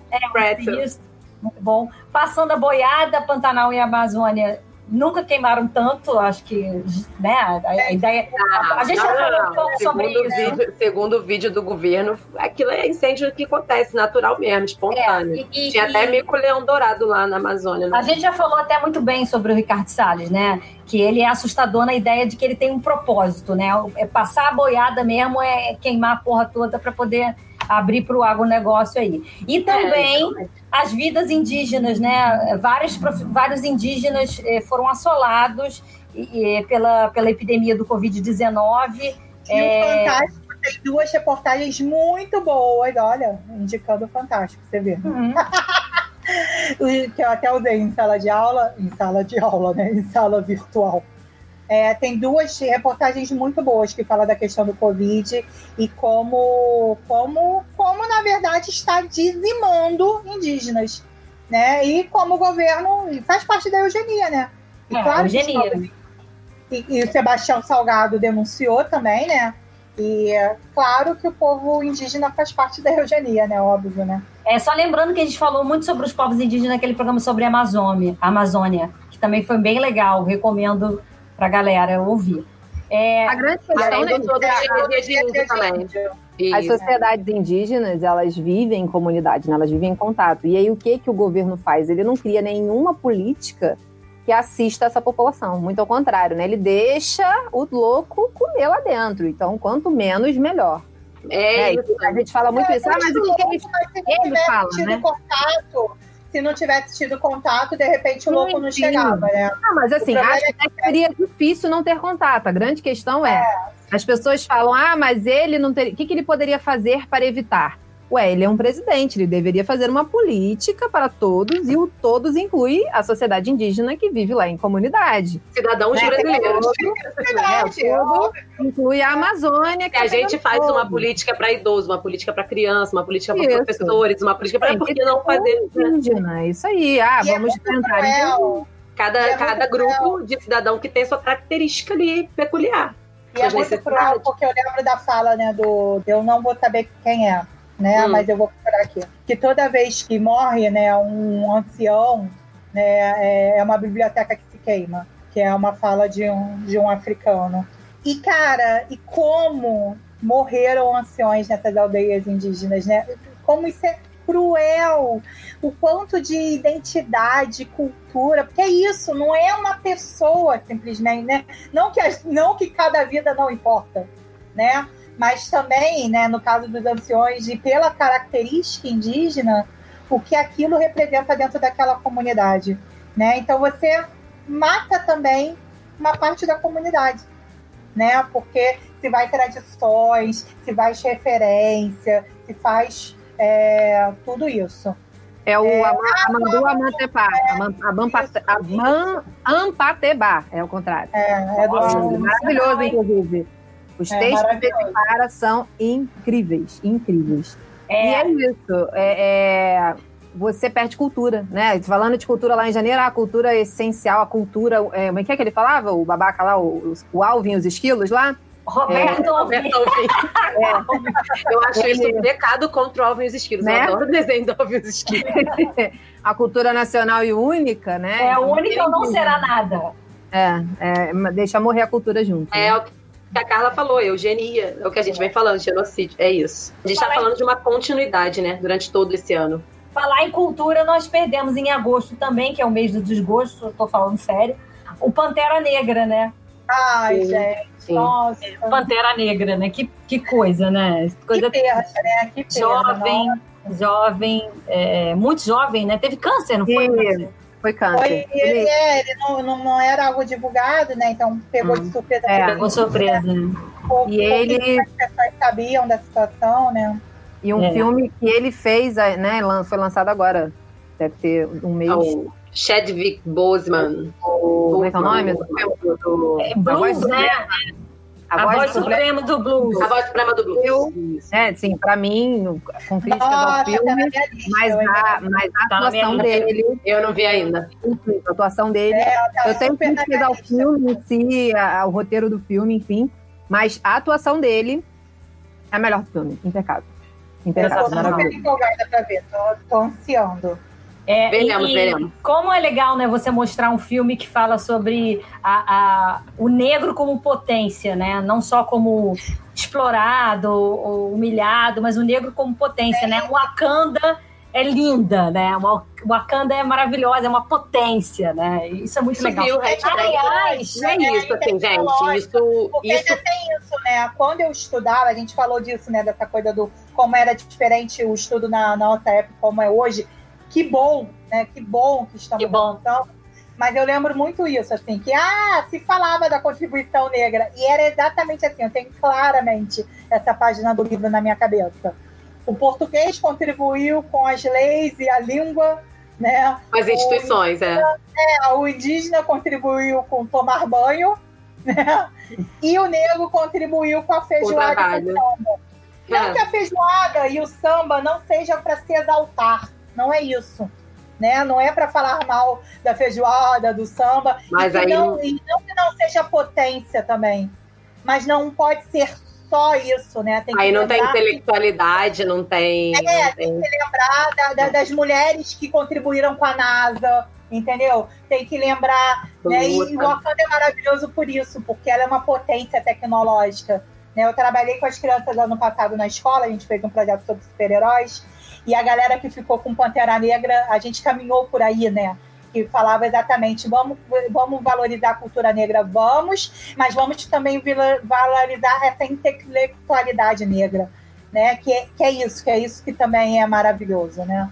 é. E aqui, o filme dele vem, né, vem ali na mesma esteira do documentário da Beyoncé, o Black Skin, que é, é afrofuturista, né, que é isso que vocês estão falando aí, é uma ideia Uhum. ali de colocar, é, o que que é o afrofuturismo, né, ele vai fazer ali, hipoteticamente, é uma distopia, óbvio, que coloca a África ao centro, como se não tivesse passado por toda a inferiorização que ela passou, que a gente está falando aqui o tempo todo. E é por isso que Wakanda é daquele jeito, né, tão tecnológica. Eu diria que é uma ali- utopia, não uma distopia.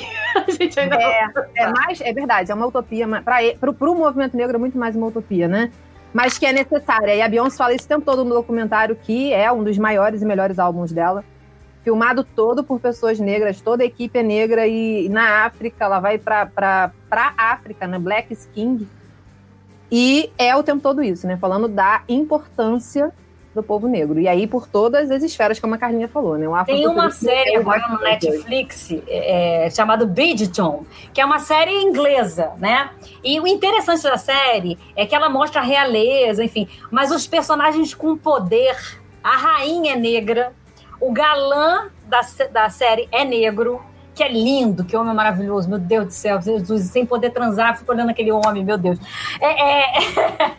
então, enfim, Salve a quarentena. a série, a série é maravilhosa. vacina, né?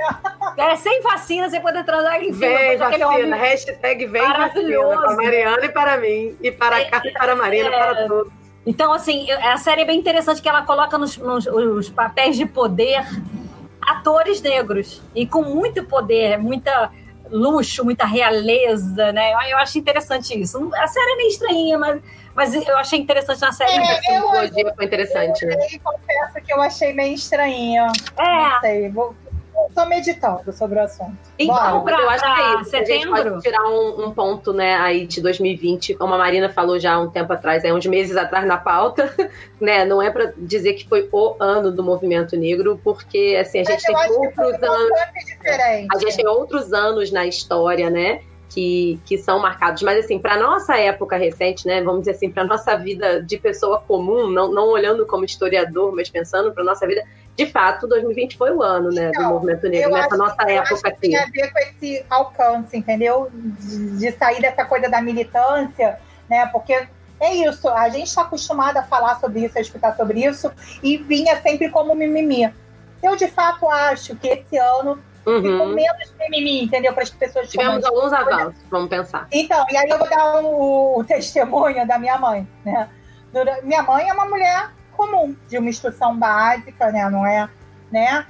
E é, durante muito tempo, toda vez que eu falava para ela assim, e aí é um erro meu, né? Eu acho que de repente a gente aprende com isso também. Eu falava com ela assim, ah, enegrecer. Mãe, não fala isso, porque isso é uma forma racista de se falar. Ela Denegrir, né? reagia Denegrir. mal, denegrir, desculpa. Ela reagia muito mal, reagia muito mal, com, com- com muita agressividade, né? Do tipo. E eu nunca entendia por quê. E aí, esse ano, ela veio falar comigo que, num, tipo, acho que foi na Ana Maria Braga, olha só. Apareceu o dicionário das palavras racistas. E ela entendeu por que denegria era uma palavra que ela não deveria usar, como criada muda, não sei o que, sei lá. Eu falei, mãe, mas eu tô falando isso há anos pra você. Tô falando isso uma vida inteira pra você.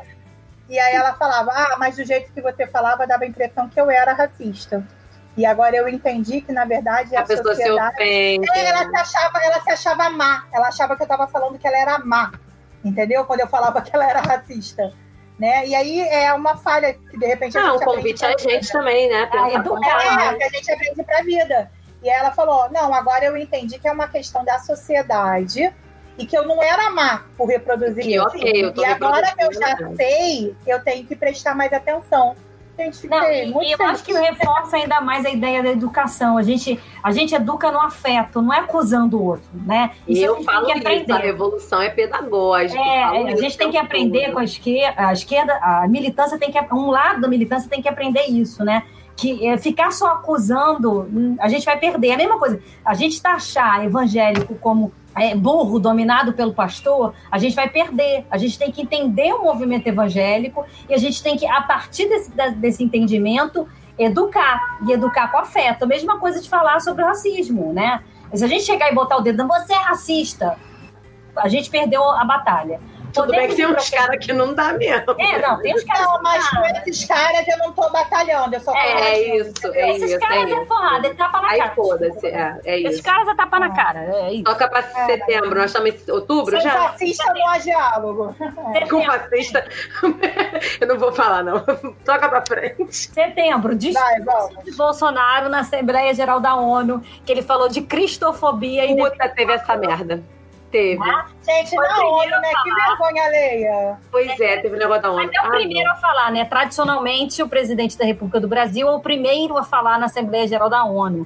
E Era, né? vergonha alheia total, porque realmente Bolsonaro falando sobre cristofobia Eu fico e pensando de como os outros presidentes deviam estar na hora ali. O que que passava na Não, cabeça né, dele? imagina o grupinho, eu fico imaginando assim, um grupinho, porque assim, na escola a gente tem sempre o grupinho B, né? De WhatsApp. É. Aí tu vai para essas reuniões de Meet, essas coisas, né, maravilhosas que acontecem na E vida tu de tá no teu grupinho ali no WhatsApp. Aí tu tá lá, tipo, não acredito que a secretária falou isso. Olha só que eu imagino o grupinho de WhatsApp dos presidentes bacanas que pensam. Eu imagino, Não, não é nem bacana, né? Dos presidentes, ok, normal. progressistas, né? Progressistas. Minimamente. É. né, do tipo. eu Mano, imagino- olha, o olha, gente, olha o que o Bolsonaro tá falando. É, é isso. Puta, você ouviu ou foi erro de tradução? Porque era a primeira coisa Foi que eu ia isso. perguntar. Eu ia perguntar se foi erro de tradução. É, eu ia pensar que também que foi erro de tradução.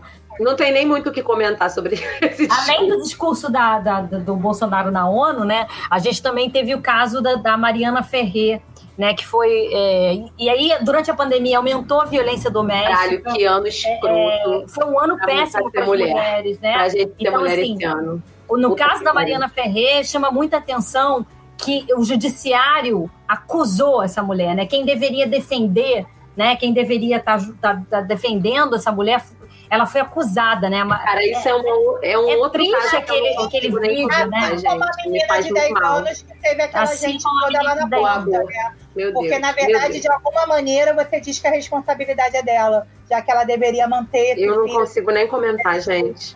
né? É só para informar uma coisa que é, é, o, o feminicídio aumentou muito durante a, a pandemia e só nesse ano foram, até anotei, 648 mulheres mortas. E o feminicídio provoca 2 mil crianças órfãos por ano. Então, assim, é, é assustador a gente não pensar nisso. E eu acho que em relação a isso, acho que tem que pensar que, de fato, a lei, a lei Maria da Penha é muito avançada. É, existem iniciativas muito boas, como a Patrulha Maria da Penha, né, da Polícia Militar. Olha isso. Existem iniciativas muito boas, mas é, é, lutar contra isso, contra a violência de gênero, precisa ser nas duas pontas, né? Eu acho que é importante também a gente educar. Mais uma vez, a gente falando de educar, né? E a, A gente, gente não precisa mudar. é. Parar Se a de gente não mudar a gente precisa- a, a mentalidade, se a gente não conseguir agir para transformar essa cultura Isso. patriarcal, machista, do estupro, é não enxugar vai gelo. É E enxugar é, gelo. é- e é- e é importante a gente falar que tem uma questão que a gente precisa eh, criar uma educação que empodere as meninas, a gente precisa criar uma educação que, pa- que pense o masculinidade tóxica para os meninos. É a gente isso, é precisa isso. parar, pensar melhor nos nossos afetos, na forma como a gente faz os nossos afetos. A gente precisa parar de normalizar e romantizar relações abusivas. A gente precisa parar com essa cultura de que Agora, não sou feliz, mas fazer tenho a marido. Né? advogada do diabo nessa, nessa história toda? Agora, tem, né, durante a pandemia, que passou batido para mim, mas eu vi tantos comentários na rede social que eu fui ver. Ai, cara, não lembro do filme agora, que é tipo meio 50 tons de cinza. Eu não vi 50 tons de cinza. 365 dias, é isso? 365 dias, perfeito. Gente, tava E tentando aí? usar, eu vi todos esses filmes, gente. Então, mas aí, mas você já percebeu assim que na verdade, é, qual, é, qual é o enredo do filme? É um cara que vê uma mulher há um, não sei quantos anos da vida dele, ele ficou obcecado por essa mulher, e um dia ele acha ela no aeroporto. Ele é um, um mafioso, então o que, que ele faz? Sequestra ela. E aí fala pra ela que ela tem 365 dias pra se apaixonar por ele. Tosco, né? E o Tosco demais. Não, e o filme é todo construído nessa tensão sexual do empurra, do ai, eu não quero, mas se eu te imprensar na parede, tu vai querer sim. Entendeu? E eu tenho uma discussão no meu grupo de inacreditável. nós, É tipo, eu vou legal. fazer você querer, né? É. Isso, mas olha só, Eu queria saber é na cabeça de quem que isso existe, tá ligado? Porra, em, toda, Não, em 90% das mulheres. Porque eu não quero, não, mas se eu Não, ficar esfregando só. você aqui, você vai querer. Ah, Mas é, para, isso, mano. mas é isso que eu tô falando, em 90% das mulheres. Entendeu? Isso excita muitas É. mulheres. Se você pegar vários livros românticos de Nora Roberts, de... É. é, isso, isso. é o me larga, mas eu não quero. E, cara, eu fico muito. E eu vou te falar, isso me excita também em dado momento, né? Claro que eu nunca ia deixar o cara segurar. Como eu nunca deixei o cara segurar meu braço numa balada, sei o quê. Mas essa ideia de que eu, sei lá, tiver, tem um parceiro e a gente brinque disso, me excita. E, cara, e eu fico me perguntando, e eu tive uma discussão gigante, maravilhosa, num grupo de mães, que muitas delas também disso, eu fico me perguntando o quanto disso é meu e o quanto disso foi Quanto é imputado construção, pra né? mim. É, Isso é muito, muito desagradável, né? Enquanto mulher é nessa sociedade. desconfortável, Né? né, amiga?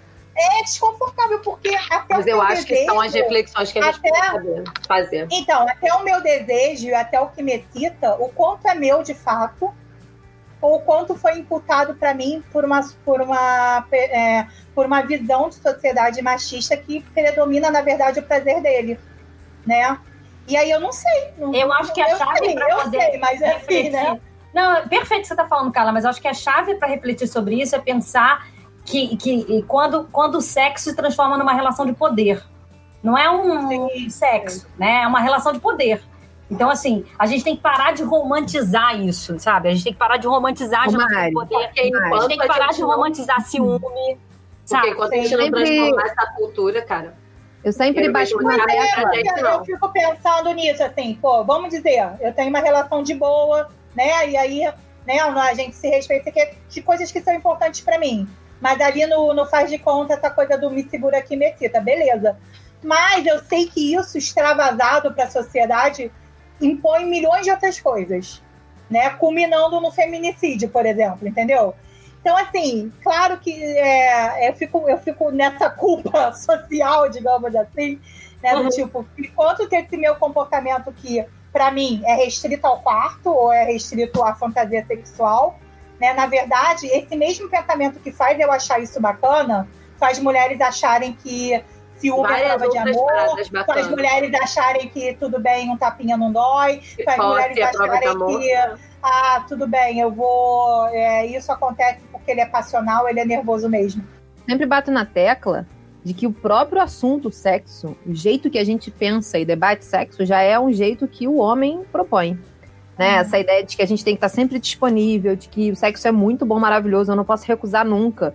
Que a gente veio ganhando a nossa autonomia enquanto mulher ao longo dessa trajetória do feminismo, aí a gente às vezes até adquire esse mesmo comportamento do homem, né? De que o sexo, só por ser sexo, é muito bom, eu gosto muito, eu quero de todas as formas, de todos os jeitos, corroborando pro que já é nos passado, né? No já é passado. Então, assim, o- a minha sempre foi para mim uma, uma tônica. O que que é o sexo, né? Pra mulher.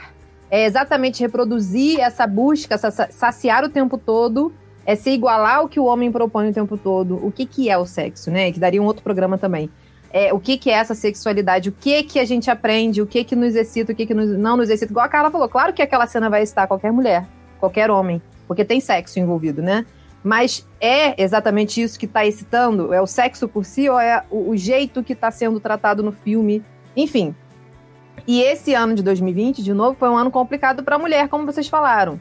Né? Foi um ano em que a menina foi obrigada, e não ia ser obrigada, depois não foi obrigada, e aí a igreja foi debater do aborto, chama ela de assassina, é, diz que não tem que abortar, a garotinha lá de 10 anos que foi estuprada. Ah, Né, a Mari Ferrer, hospital. É. Teve o caso, mais do que o judiciário só, o caso era para correr em sigilo, né? De, é, segredo de justiça. E a galera tentando debater algo que nem dá para ler, né? Porque você não tem um processo aberto, aberto na internet para ver toda a peça. Mas você tem o vídeo. E aí, naquele momento no vídeo, o juiz, o advogado e sei lá quem mais, acho que é o desembargador, não lembro, estão completamente errados na postura em relação. E eu, a gente falou isso, eu falei isso lá no, na entrevista, entrevista não, na participação que a gente fez no em Greve Futebol Clube, no, no podcast deles. E para mim o que me incomoda é a ausência da mulher lá, né? Então, assim, a educação é importante ao primeiro pontapé, mas a gente precisa votar em mulher. A gente precisa É. se Os candidatar. juízes todos, os advogados ali, todo mundo presente, era um bando de homem. é. Essas mulheres, nós mulheres, precisamos estar lá para virar e falar, então, vocês não entendem do que vocês estão falando.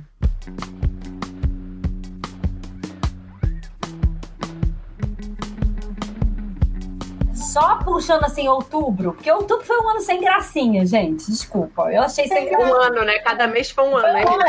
Não é ato falho, é real. Tô esperando. Outubro foi tranquilo porque era campanha é, É. eleitoral, a galera segurou a Exato. ondinha para não fazer nada. Exato, é exato, verdade. exato. Aí vem novembro, vem novembro igual uma onda, vai. Aí novembro vem, né? O apagão do Amapá, os esquecidos, né? O Amapá. Gente, pelo amor de Deus, para. Para, para nisso. Vai, vai, é surreal. vai, vai. Não, é porque é surreal. eu Não Desce a consigo lenha, desce a lenha. Eu não consigo acreditar que um estado da federação ficou 20 dias sem energia elétrica e nego tava foda-se, meu irmão, caga. Eu não consigo, não, não entra na minha cabeça, tá ligado? Não dá. Não dá esse negócio. Meu irmão, não dá. Eu, eu tô muito revoltada hoje. Não, na verdade, o nego estava preocupado, o governo estava preocupado em apoiar o Trump e cagou pro Amapá, entendeu? Gente, é, é isso. Eu Não tô- reconhecer, não reconhecer a eleição do Biden era mais importante, entendeu? Não, e outra, isso, aquilo ali reacendeu a discussão sobre privatização, né? Isso. energia elétrica. E, meu irmão, na hora que o calo apertou, os caras foram para o serviço de concessão pública, né? De, Exato. na verdade, desculpa, para o serviço estatal e público de, de energia elétrica para resolver a merda. E o lucro na hora vai para a empresa privada, né? Gente, nós Não, vamos não pagar, nós vamos pagar. Tá aqui, eu Exato. É, a é matéria. mole, né? Socialização das perdas. Nós né? vamos pagar tudo, mas nós vamos pagar uma parcela dos prejuízos que eles tiveram Sim. com a montagem de, até peguei aqui, ó, de usinas termoelétricas e tal, de tudo isso que eles fizeram, fazer. Pra a gente, né? morador do Rio de Janeiro, morador lá do Rio Grande do Sul, vai todo mundo pagar nossa conta. Ou seja, como é que é aquela ideia? A gente centraliza o lucro e divide, como é que é? O Estado? Individualiza é, o lucro e socializa as perdas. É, do ano socialismo, né? Despesas, é, a perda é sempre socializada, né? O lucro é capitalista. Mas é, isso, gente. Mais do peronomútil, é, né? Na hora é, de, de. Privatização já, peronomútil. Perfeito. Já que a gente tá falando do Chuca, na hora da Toba entrar, é a gente que toma, né? é isso, né? É, é, e, e, aí eu acho que em novembro vale a pena a gente não, O problema é que o que entra na bunda deles é dinheiro, entendeu? Na ah, nossa, não, não, não, é a pena. Esse é o problema. é, e aí, em novembro, acho importante a gente falar de eleição. É, é, pode incluir a eleição americana aí, que o Joe Biden ganhou, mas é, chamou vamos... muita atenção a Kamala Harris. Ele tá com setenta e tantos anos. O mínimo que ele podia fazer era falar assim: então, galera, valeu. Quando passasse um ano, tô doente aqui, a Kamala vai governar. Eu achei que a Alice ia falar: o mínimo que ele podia fazer era morrer. Eu juro que eu achei que a Alice ia falar. jamais eu ia falar isso, gente. Eu tô falando pra ele fingir que tá. Eu jamais ia falar isso, gente. Pô, você não Aqui, agora sério. Não, sério. Se você falasse que alguém queria morrer, você ia ser histórico nesse programa. Aqui, eu nunca ia falar isso, que horror. A gente tá Biden, com todas as suas, as suas problemáticas, porque o partido dele continua fazendo intervenções é o Biden, em vários lugares é. do mundo. Mas eu acho que o, o, grande marco, e aí voltamos ao movimento negro, quem elegeu o Biden foi o negro dos Estados Unidos. É, não só ela. Teve delegada não, negra. Calma aí, calma aí. Teve era um veto ao Trump mesmo. Sim, não era um calma, voto calma. dele, era um veto ao calma. Trump. Teve delegada negra, não vou lembrar o nome dela, deveria lembrar, mas eu sou péssima de memória para isso. Que ela foi é. às comunidades negras, onde eles não tinham registro para voto, ela fez um trabalho incrível de registrar a população negra de onde ela morava lá, do estado, do, do, do, local, eu não sei exatamente onde era, para poder conseguir fazer essa galera votar. Ou seja, conscientizou do tipo, tá vendo que o Trump tá falando da gente? Tá vendo o que tá acontecendo? Tá vendo essa polícia? Tá Agora, tá vendo essa situação? A gente vai mudar no voto. Um é o marco. Né? Então, mas por que, que o trabalho dela é tão importante? Eu vi um documentário, né, que falava exatamente que é uma coisa e é uma coisa que a gente sabe, né? Como é como era difícil para o eleitor negro conseguir a documentação para votar. Exato, né? exato. E a gente pensando aqui no Brasil, a gente sabe que é mais difícil para as populações mais pobres conseguir. É isso, né? O acesso. Não, então, Carla, eu acho até, e nesse ponto eu preciso tirar o chapéu para o Brasil. A gente tem uma democracia muito mais avançada nesse sentido do que os Estados Unidos. Ah, sim. Porque só lá, a gente é, ter mas também não é perfeita. Não, não é perfeita, tem vários problemas. Não, mas fora o vestimento dos caras três semanas para saber quem ganhou, né, cara? Não, mas, mas eu, eu, eu, acesso à documentação, de fato, a gente ah, tem sim. estrutura mais igualitária. Não, e, e o, fato, é, o fato do voto ser obrigatório. É, eu acho é. que é isso. Não, não, tudo bem, o voto ser obrigatório e tal, mas que é mais ou menos, né? Porque assim. É obrigatório é o comparecimento ao pleito, não, não é isso que eu quero né? falar. É, é, Mas assim, eu tô falando de acesso, porque é, a documentação é um dos primeiros passos para acesso à cidadania, né? Você é, você é cidadão porque o Estado te atesta dessa maneira.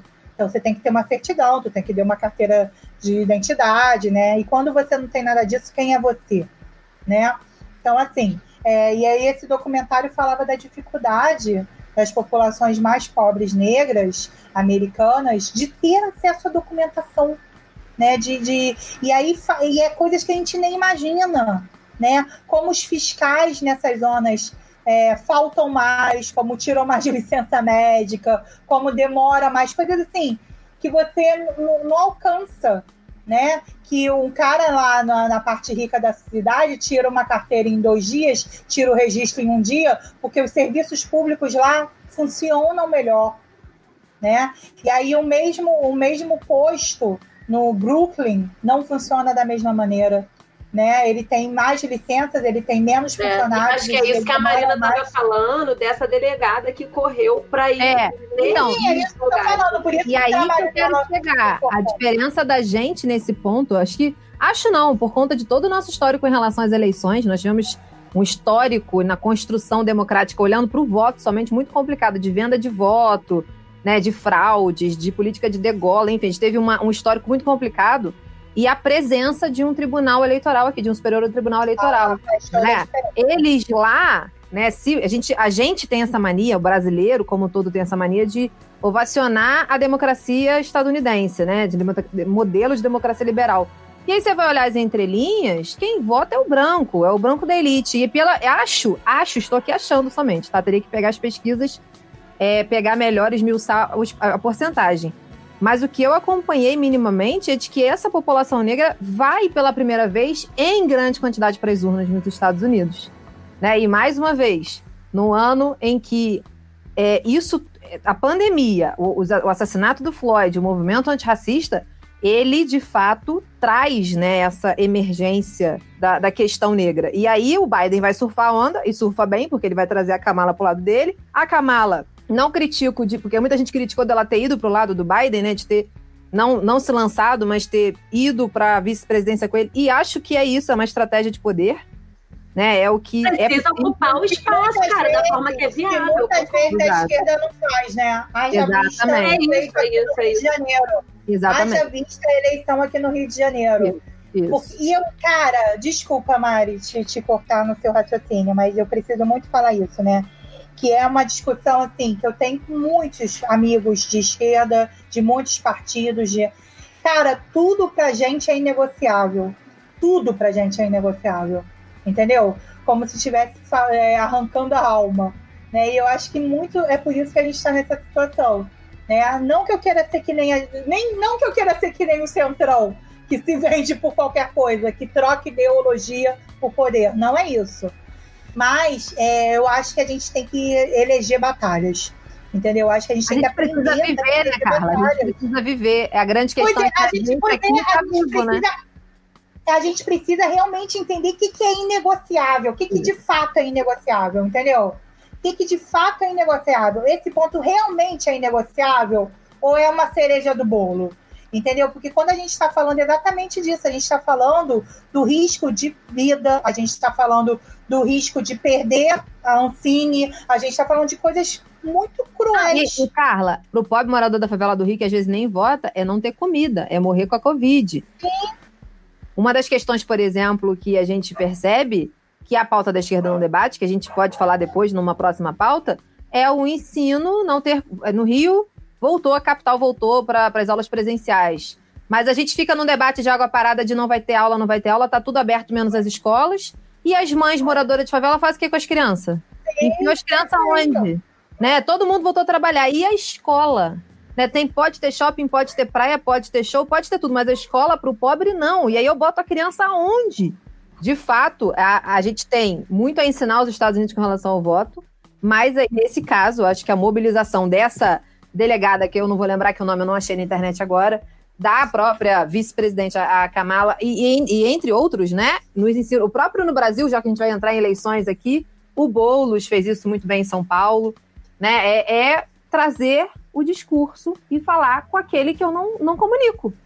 Né? É, a gente é, é precisa ocupar determinados espaços e isso vai representar fazer concessões e é óbvio, a gente precisa sim ter muito certo o que é inegociável, o que não é passível de se fazer concessões, óbvio, né? A gente tem as nossas pautas, a gente tem a nossa, a, no, a nossa ideologia mesmo, né? Eu, eu confesso que eu fiquei com ranço, né? Também, também. Eu lembro claramente, lembro claramente, quando o Lula foi solto, ele encontrou o Boulos, encontrou o Feixe, tem uma fotinha dos três sorrindo felizes. Sim, e o Lula tava todo falou, mundo aqui no Lula Livre. É, e o Lula falou: é, no Rio, o PT vai apoiar uma frente única com o Freixo como candidato. 15 dias depois, o PT do Rio desmente isso e fala que vai vir com a Benedita, né? E aí o Freixo falou exatamente isso, que se não fosse para vir numa frente é, unida, ele não viria, se fosse para dividir o voto, ele não viria, né? O pessoal ia ter candidato próprio, sei que, mas ele não viria. E aí a gente teve essa, essa eleição no Rio de Janeiro, que né, dividiu os votos da esquerda, óbvio, e aí veio a Marta Rocha pelo PDT, que sim, não é esquerda, sim, não é. Ah, concordo, concordo. Não estou desmentindo isso, entendeu, gente? Mas vamos lá, ela é mais esquerda do que o Crivella? Ela tem pautas em comum, a gente pode sentar aqui e entrar num consenso? Entendeu? Porque se você pega os resultados da eleição do, da capital do Rio de Janeiro, se eu tivesse uma única candidata, ou a Benedita ou a Marta Rocha. Ou a é... Renata Souza também. Ou a Renata Souza, se eu tivesse uma. É, se, eu tivesse uma se eu não tivesse três, se eu tivesse uma a soma dos votos dela ter, teria, teria tirado o Crivella do, do segundo turno. Sim, exato. Sem precisar ir no Eduardo Paes. Mas é o que eu tô te falando. Não, é... e às vezes até superaria o Eduardo Paes, entendeu? É. Então eu acho assim que a gente fica se apegando numa coisa. Eu vi umas discussões assim, ah, mas ela é delegada. É, tudo bem, ela é delegada, vamos lá, vamos conversar. Ah, porque a, a Benedita é evangélica. É, ela é evangélica, gente, aí, tudo bem, entendeu? Vamos superar essas coisas para ver se há um, um, um, caminho do meio. É, não, não há. Ela acha que, tipo, é, né, a gente tem que realmente cortar os cílios. Você quer ah, não. Carla, mas o problema, o problema, é. Carla, é que é muito legal falar de frente ampla, só que é frente ampla se for todo mundo apoiar o candidato do PT, tá ligado? Agora não é frente ampla é, para todo mundo é, apoiar o Boulos. É. é frente ampla só pro lado de lá também, é complicado, sabe? É, deixa eu só falar uma coisa sobre, é. sobre essas eleições, que eu acho que a tônica principal no, no, no, Brasil, né? Eu acho que chamou atenção primeiro do Mick Jagger da política, que é o Bolsonaro, todo mundo que ele apoiou se fudeu, né? Isso foi muito bom, né? Já, já Tomara que, que isso leve para alguma coisa para 2022, mas eu acho que chama atenção um pouco para a questão da representatividade, né? Nós tivemos mandatos coletivos, nós tivemos mulheres Sim. trans na política. Aliás, recomendo que sigam o Instagram da Duda, Sal, Duda Salaberti, que é a candidata mais votada em Belo Horizonte, que é uma mulher Horizonte. trans, sensacional ela. E a representatividade estava atônita. Mas eu acho que é importante a gente falar um pouquinho de representatividade, porque eu acho que não basta só representatividade, sabe? Eu acho que é o primeiro, a representatividade é o primeiro passo, né? Ter mulheres negras, ter mulheres trans, ter, ter LGBTs na, na, na política é importante. Mas eu acho que esse, esses grupos também precisam estar alinhados a esse movimento. Por exemplo, vou citar um exemplo. Em São Paulo, o Tami Gretchen foi, ali, foi um dos mais votados em São Paulo, né? Só sim, que ele está se candidatando pelo PL, né? Então, assim, cria-se um contrassenso, né? Será que quando. Eu, tô, eu não estou dizendo que ele vai fazer, estou dizendo assim, será que quando ele entrar lá, ele vai voltar, ele vai, ele vai defender pautas alinhadas ao que ele, ao grupo que ele faz parte, né? Ao fato dele ser um, uma mulher, um homem trans, né? Ou será que ele vai é, é, seguir com um partido que é extremamente conservador? Então não basta só eu colocar. A Kamala Harris também, ela, ela é uma mulher negra, mas ela é conservadora, sabe? Então, assim, não basta só você colocar é, é, pessoas lá de, defendendo esse grupo, é preciso também estar pessoas alinhadas a esse movimento. Por exemplo, eu não consigo entender uma pessoa que, é, o que defende eleito, né? uma pauta feminista, mas não defende uma pauta antirracista. Para mim, tá tudo junto tudo junto e misturado. Tá tudo no mesmo pacote, né? Então, assim, é preciso que também a gente escolha candidatos que sejam aliados a um discurso é, anti-excludente e, e, não basta só estar a pessoa lá, né? Porque o, o que a mídia quer é que ah, tá, tá. Coloquei a mulher negra lá, beleza. Minoria, né, Mari? Ela tem que representar essa minoria, né? Tem que representar de não fato, né? É. é um eu lembro muito passo, da eleição né? do Holiday, né? Eu lembro muito da é. eleição do Holiday. É, exato. Tipo, é, é, um jovem negro. Mas ah. ele, ele, ele se elegeu exatamente negando ser um jovem negro, né? É, com então, assim, pautas. Assim, que que de, que, que de fato essa eleição trazia de, de progressividade, né? Das eleições de 2020, é, acho que fica muito claro a popularidade do Bolsonaro caindo, né, apesar do, do auxílio emergencial e a guinada ao centro, né? Que é o que a Alicia vinha falando lá no, em algum mês aí, mas a guinada ao é, centro. É meu medo. Né? Assim, a, a, a, eu fico feliz é com a parte da representatividade. Né? A gente até postou muito no, no Instagram sobre história sobre isso. Ah, eu nunca vi dessa forma, né? Tantos, como a Mariana falou. Não, e é isso, precisa se comemorar é. isso, né? Você tá certo. É. E não vou dizer que eu fico feliz com a guinada ao centro, mas eu fico menos preocupada, talvez, né, com a não vitória esmaga, de maioria esmagadora de partidos de extrema direita. É, eu não sei, né? eu confesso então, que eu tô triste, eu porque eu já imaginava menos, isso mesmo.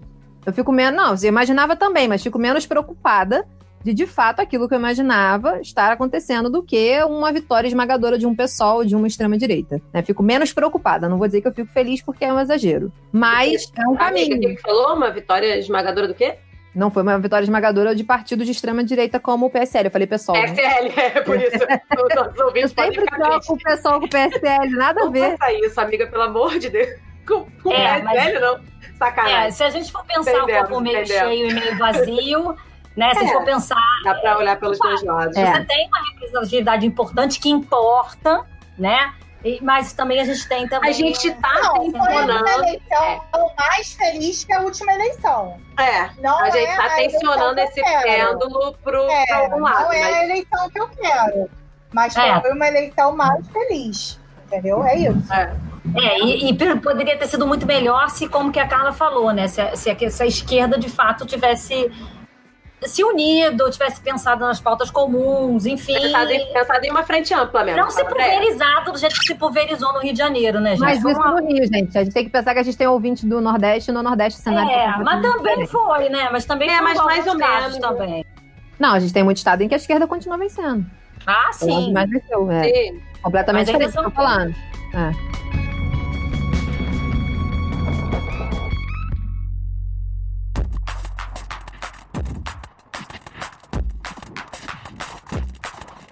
Vamos lá, amiga. Dezembro, gente. Dezembro é um saldo de, ainda na esteira da, do racismo, um, um saldo de crianças negras assassinadas, assim. Eu vou falar todos os nomes dessas crianças, vocês me desculpem.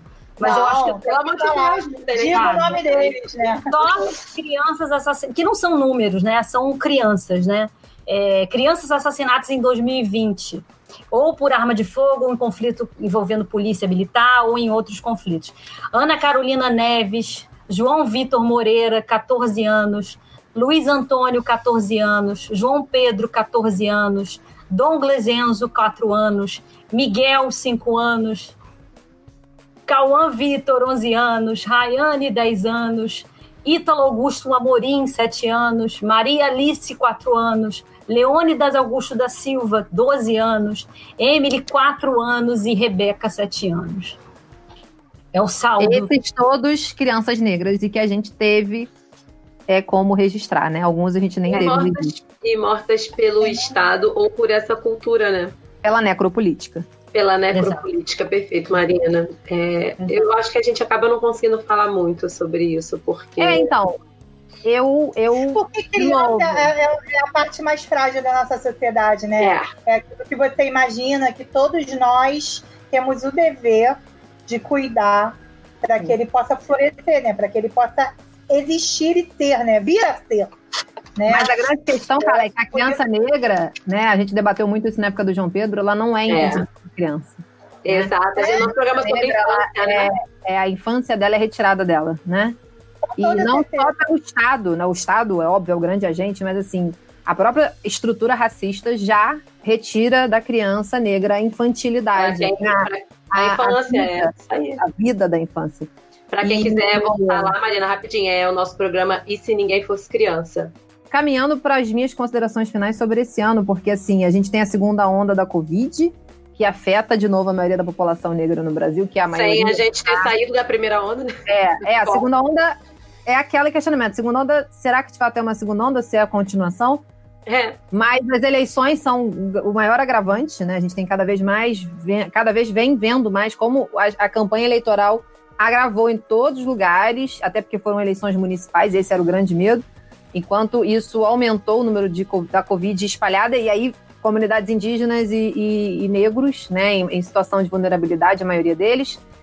O próprio Estado mantendo a política de necropolítica, ok? E um ano assim, volto a falar, é um ano que colocou, eu brinco sempre isso, né? Um ano que colocou a gente no, no, no cantinho do castigo, no banquinho do castigo. Quem teve a oportunidade de pensar sobre o ano, não tô falando que é um ano, tipo, não é igual o coach que vai dizer que foi um ano maravilhoso pra gente melhorar, não, né? Mas assim, é um ano pra repensar. né? É um ano pra repensar, pra religar, como o próprio o próprio MC da fala na música nova, viver Ah. é partir, voltar e repartir, né? É, ele faz essa música para o ano da, da Covid, o ano 2020. E acho que é isso. A gente teve muitas crianças negras, mais uma vez, assassinadas, muitos jovens negros, que aí a gente não pegou, e os mais velhos um pouquinho, assassinados. Mas, de novo, Vários É um homens ano- negros. homens, mulheres, mulheres negras sofrendo, né? Mas não tô querendo jogar confete, não, mas eu acho que a gente vem, o movimento negro esse ano marcou um posicionamento. Eu deixei essa fala para o final, eu queria falar outras vezes que vocês falaram aí, eu deixei para o final. Mas marcou um posicionamento da história deles contando deles mesmos. Né? A gente pode pegar um monte de filme aí que é o branco que produziu. Mas é o que a gente teve esse ano é música negra feita por negro, é, é álbum negro feito por negro, é narrativa negra feita por negro. E eles não querem o tempo todo. Não estou dizendo que a gente não tem que falar dos problemas, mas eles querem falar. Da, não é nem das mazelas, eles vão falar das mazelas, é difícil explicar isso, né? Mas eles querem falar da cultura deles. Eles querem uma Sim, nova é- é- história sobre a escravidão. duas frentes. Temos que denunciar, é, temos que ter essa, essa postura, porque a luta ela não é única, né? isso. Então a luta vai vir da denúncia, vai vir da exposição de, é, do que acontece, como, como os seguranças que espancaram até a morte, Sim, né? E as pessoas em volta, aquilo para mim é muito alucinante, né? sim. Como tantas outras coisas. Mas luta também passa pela glorificação, né? Pela, É. pelas potências, né? Por É, acho que ele- eles, eles alcançam aquilo que é, o- é, é o que a gente precisa aprender, né? Pra vida. É que a gente, eles só vão alcançar a, a- um, um momento melhor, não vou dizer nem a igualdade, porque somos diferentes, mas mostrando exatamente aqui a, a própria luta, mas exaltando a luta, né? Uma- como a Marta Abreu diz, uma nova história sobre a escravidão, uma nova história sobre o racismo, né? Como dar aula de racismo e sobre escravidão sem mostrar as cenas dos negros apanhando na, na época da escravidão? Como dar aula sobre abolicionismo sem ficar exaltando a princesa Isabel, né? É exatamente isso. É, são novas histórias que tava aí Beyoncé com o Black Skin, Emicida com É Tudo Pra Ontem, é, o próprio, aquele humorista, é, o Yuri Marçal, Ai, adoro. tendo adoro ele, da quarentena no Jesus Negro, né? Falando, teve Ai, Teve é várias pegadas nessa tônica. Então, assim, é isso. Pra mim, 2020, pra mulher, foi um ano perdido. A gente apanhou e morreu muito nesse ano. Mas o movimento negro vem aí. É o meu respiro do ano, assim. É a única coisa que eu me apego pra olhar 2020 com bons olhos. Porque o Espero resto. que 2021 continue dando esse, esse destaque para o movimento negro e que as mulheres possam entrar nesse cenário. O movimento feminista está passando da hora de conseguir realmente um espaço, porque é muito necessário para nossa sociedade, né, cara? É, finalizando aqui a minha fala, eu acho que é, bala perdida não dá na Zona Sul em em criança branca, né? É, eu acho que é um pouco essa questão, né? É, é, eu acho que esse saldo dessas crianças que eu li o nome, que é dolorido demais ler, é- é- me emociona demais ver, porque Eu vi é seus olhos cheios d'água, é, amiga. a- a- a- como a Carla falou, são crianças, né? Que a gente, que a gente adianta uma inocência, acaba com uma inocência, né? Toda mãe de menino negro tem que dizer para o menino negro usar, sair com, com parar, ves- andar bem vestido, é, usar sempre ro- ah, documento, documento. é, tudo não isso. responder, Não, Não correr. E assim, Não correr. independentemente da classe social, né, às vezes, né? O, o menino negro pode ser da Zona Sul, mas pode ser também da favela, que ele vai ter que passar por isso também. Então, assim, é, eu acho que foi um ano que a gente falou muito de cuidado, né? A ge- A gente tem uma série de livros de autoajuda. Não me deem livros de autoajuda, porque eu vou queimar na tua frente, que livro de autoajuda. Mas a gente vê uma quantidade de livros de autoajuda, tudo com foda-se. É, taca-se um foda-se, foda-se pra vida. Muita gente falou de autocuidado, mas ninguém falou, de fato, do cuidado com o outro. De se né? importar, né? É, isso é muito importante. E se a gente está aqui vivo, é porque alguém cuidou da gente. No meu caso, quem cuidou de mim, além do meu pai, da minha mãe e da minha família, foi uma mulher negra, chamada Vera, empregada doméstica. Uma mulher negra que teve que largar o filho dela para vir para cá, para cuidar de mim. Então a gente tem que pensar no cuidado com o outro. Né? O autocuidado é importante, mas cadê o cuidado com o outro? Então, acho que, que é importante o movimento é, antirracista estar tá aí em voga, falar sobre isso. É, eu espero que ano que vem a gente tenha vacina, porque eu não aguento mais, eu quero rebolar a raba no samba do trabalhador, mas a gente tem que cuidar do outro. Então, eu acho que é um pouco isso. Cuidar do outro é ter empatia. É isso. Eu tô focando todas as minhas fichas na era de aquário, gente. Eu sabia que você ia falar isso. Porque essa coisa de criança no ser humano tá ficando ruim Tá pra mim. foda. Não, porque, né, eu lembro muito dessa coisa da gente no início da pandemia, né, quando a gente achou que ia durar três meses. É. falando, ah, porque as pessoas vão sair diferentes dessa pandemia, né? Tipo, vai acontecer uma grande consciência global. Né? Não, não acontece, né? Não acontece. Acontece o Trump tentando comprar todas as vacinas do mundo para ninguém mais ter. É. E a Né? galera fazendo festinha e ao invés de achar É, ruim fazer festinha, fazendo de levar celular. outras Só pra não aparecer na foto. É isso que acontece. A Era quer merda antes da pandemia, continua sendo merda antes O da cara pandemia. continua sendo merda, continua pensando como um merda. Ele só não quer mostrar, menos o não pode levar celular. da, do menos o primeiro-ministro da, Da da Inglaterra. É, que também não única grande coisa, não. Só acreditou no Covid, mas Não, tipo, é, o resto, o resto. É isso que eu acho. Eu acho que assim. É, tivemos esses saldos positivos, se é que a gente pode falar, é, no sentido da luta, né? É, no sentido de movimentos de luta terem que botar a cara e se fuder muito e conseguir algum milímetro ali de vitória, de espaço. E no sentido de muita máscara caindo também, né, cara? Eu acho que a gente tá se desiludindo muito. Isso é, que eu ia isso é bom, é positivo. Eu comecei brincando falando dessa É. coisa do quem era babaca antes da pandemia continuará babaca. É. E, sim. Mas eu acho que a pandemia, na verdade, ela, ela evidencia coisas que a gente, né, sei lá, pela correria do dia a dia, dos afazeres e do, de tudo. Não que a gente não esteja muito corrida na pandemia, né? Mas é um corrido diferente, né? E aí eu acho que evidencia coisas. Então, o, o cara que era babaca, que era é, egoístão e sem noção, fica mais evidente que ele era babaca, né? Então, as lutas que eram necessárias, elas ficam mais evidentes. Eu acho que, de fato, É essa isso. pandemia trouxe. Né? De fato, a pan- a pandemia jogou holofote é, em coisas que normalmente, de repente, passavam A desapercebidas. gente tava andando todo mundo de máscara, mas na verdade muita máscara caiu, né? É, olha, Parabéns, idiota, né? final de ano. Mas é isso. Mas eu acho que é isso, né? É, já que a Marina tocou no Emicida, eu, eu vou falar do, da frase do Emicida que eu falei pra Marina, que pra mim é a melhor, né? Claro que eu tenho meu meu lado religioso que se identifica, mas não por isso, acho que por ser um ditado, né? Sei lá, um dito popular aí, africano, iorubá e tal. A ideia do Emicida de quando ele conclui o... Ele começa com essa frase, mas quando ele conclui o documentário dizendo que Exu matou um pássaro ontem com uma pedra que ele só atirou hoje, né? Eu acho que é muito emblemático no sentido de, assim, dá pra consertar, tá ligado? Dá, dá pra tirar a pedra hoje pra matar o pássaro ontem. Ainda dá pra gente fazer alguma coisa, sabe? Eu acho que tem que ficar essa mensagem de luta, de esperança. Por isso eu gostei tanto do, dessa frase ser- construção, sendo aplicada Tudo é no construído documentário. historicamente. Se tudo é construído, né? Vamos lá, sobre história. Se tudo é construído historicamente, tudo pode ser, né? Desconstruído, reconstruído. Então, Peguem suas que pedras. Do- se a gente derrubou do, é, monumentos, a gente tá. peguem suas pedras. É isso aí. Vamos, vamos matar os pássaros de ontem, sim. Por que não, né? E já que estávamos não? falando de crianças, né? Terminamos falando das crianças que tiveram a vida ceifada, né? Uhum. Então, é nossa responsabilidade como sociedade para que crianças É, pra deixar o. Né? tenham outra construção social e outra É construção de vida.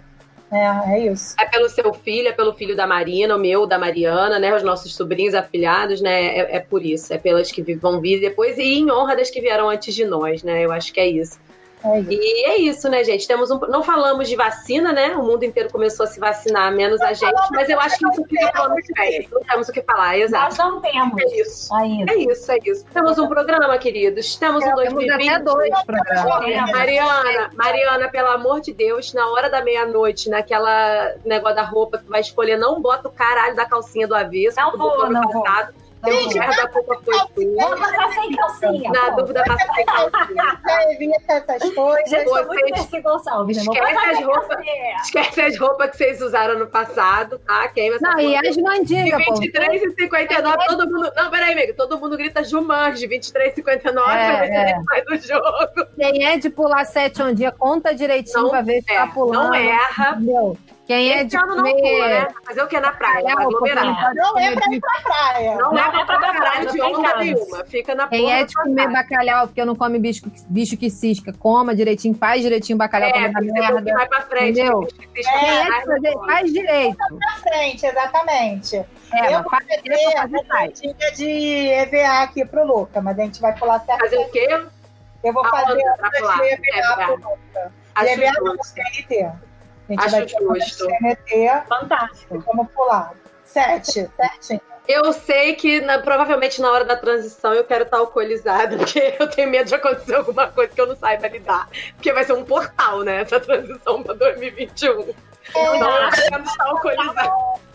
Não, vai ter era de Bom, aquário. brincadeiras à parte, eu acho que é isso, né? É, são continuidades que 2020 está mostrando pra gente. Existe um plano, um projeto, e por isso mesmo a luta precisa ser grande, precisa continuar. Mas a gente volta com a frase de desde 2018, né? Ninguém solta a mão de ninguém. A gente só vai conseguir isso se unir. Desde que use álcool gel. É, não, na verdade, solta a mão, pega a pedra. Hoje a gente decidiu isso. É Pega isso, a pedra, pega as pedras. Mas, ó, a, gente falou de meme. O melhor meme que eu, ou piada que eu escutei foi, tipo, vocês estão ligados que o mundo acabou, né? E a gente é a galera que sobrou, né? Ficou. E, cara, eu tô falando que é um ano ruim há muitos anos e só piora. E só É isso. piora. Entendeu? Por isso que agora que. Não reclamem do ano também. Agora vai. Para de reclamar do ano. Agora vai. Um beijo pra quem chegou até aqui, pra quem sobreviveu a 2020 e pra quem Feliz aguentou a gente esse tempo todo que esse programa ficou gigante. Beijo, Feliz compartilhe, 2021. espalhe a palavra. Feliz 2021, né, gente? Beijo. 2021 tem mais. Fora de hora, mas Merry Impeachment. Merry Christmas. Beijo, galera. Beijo.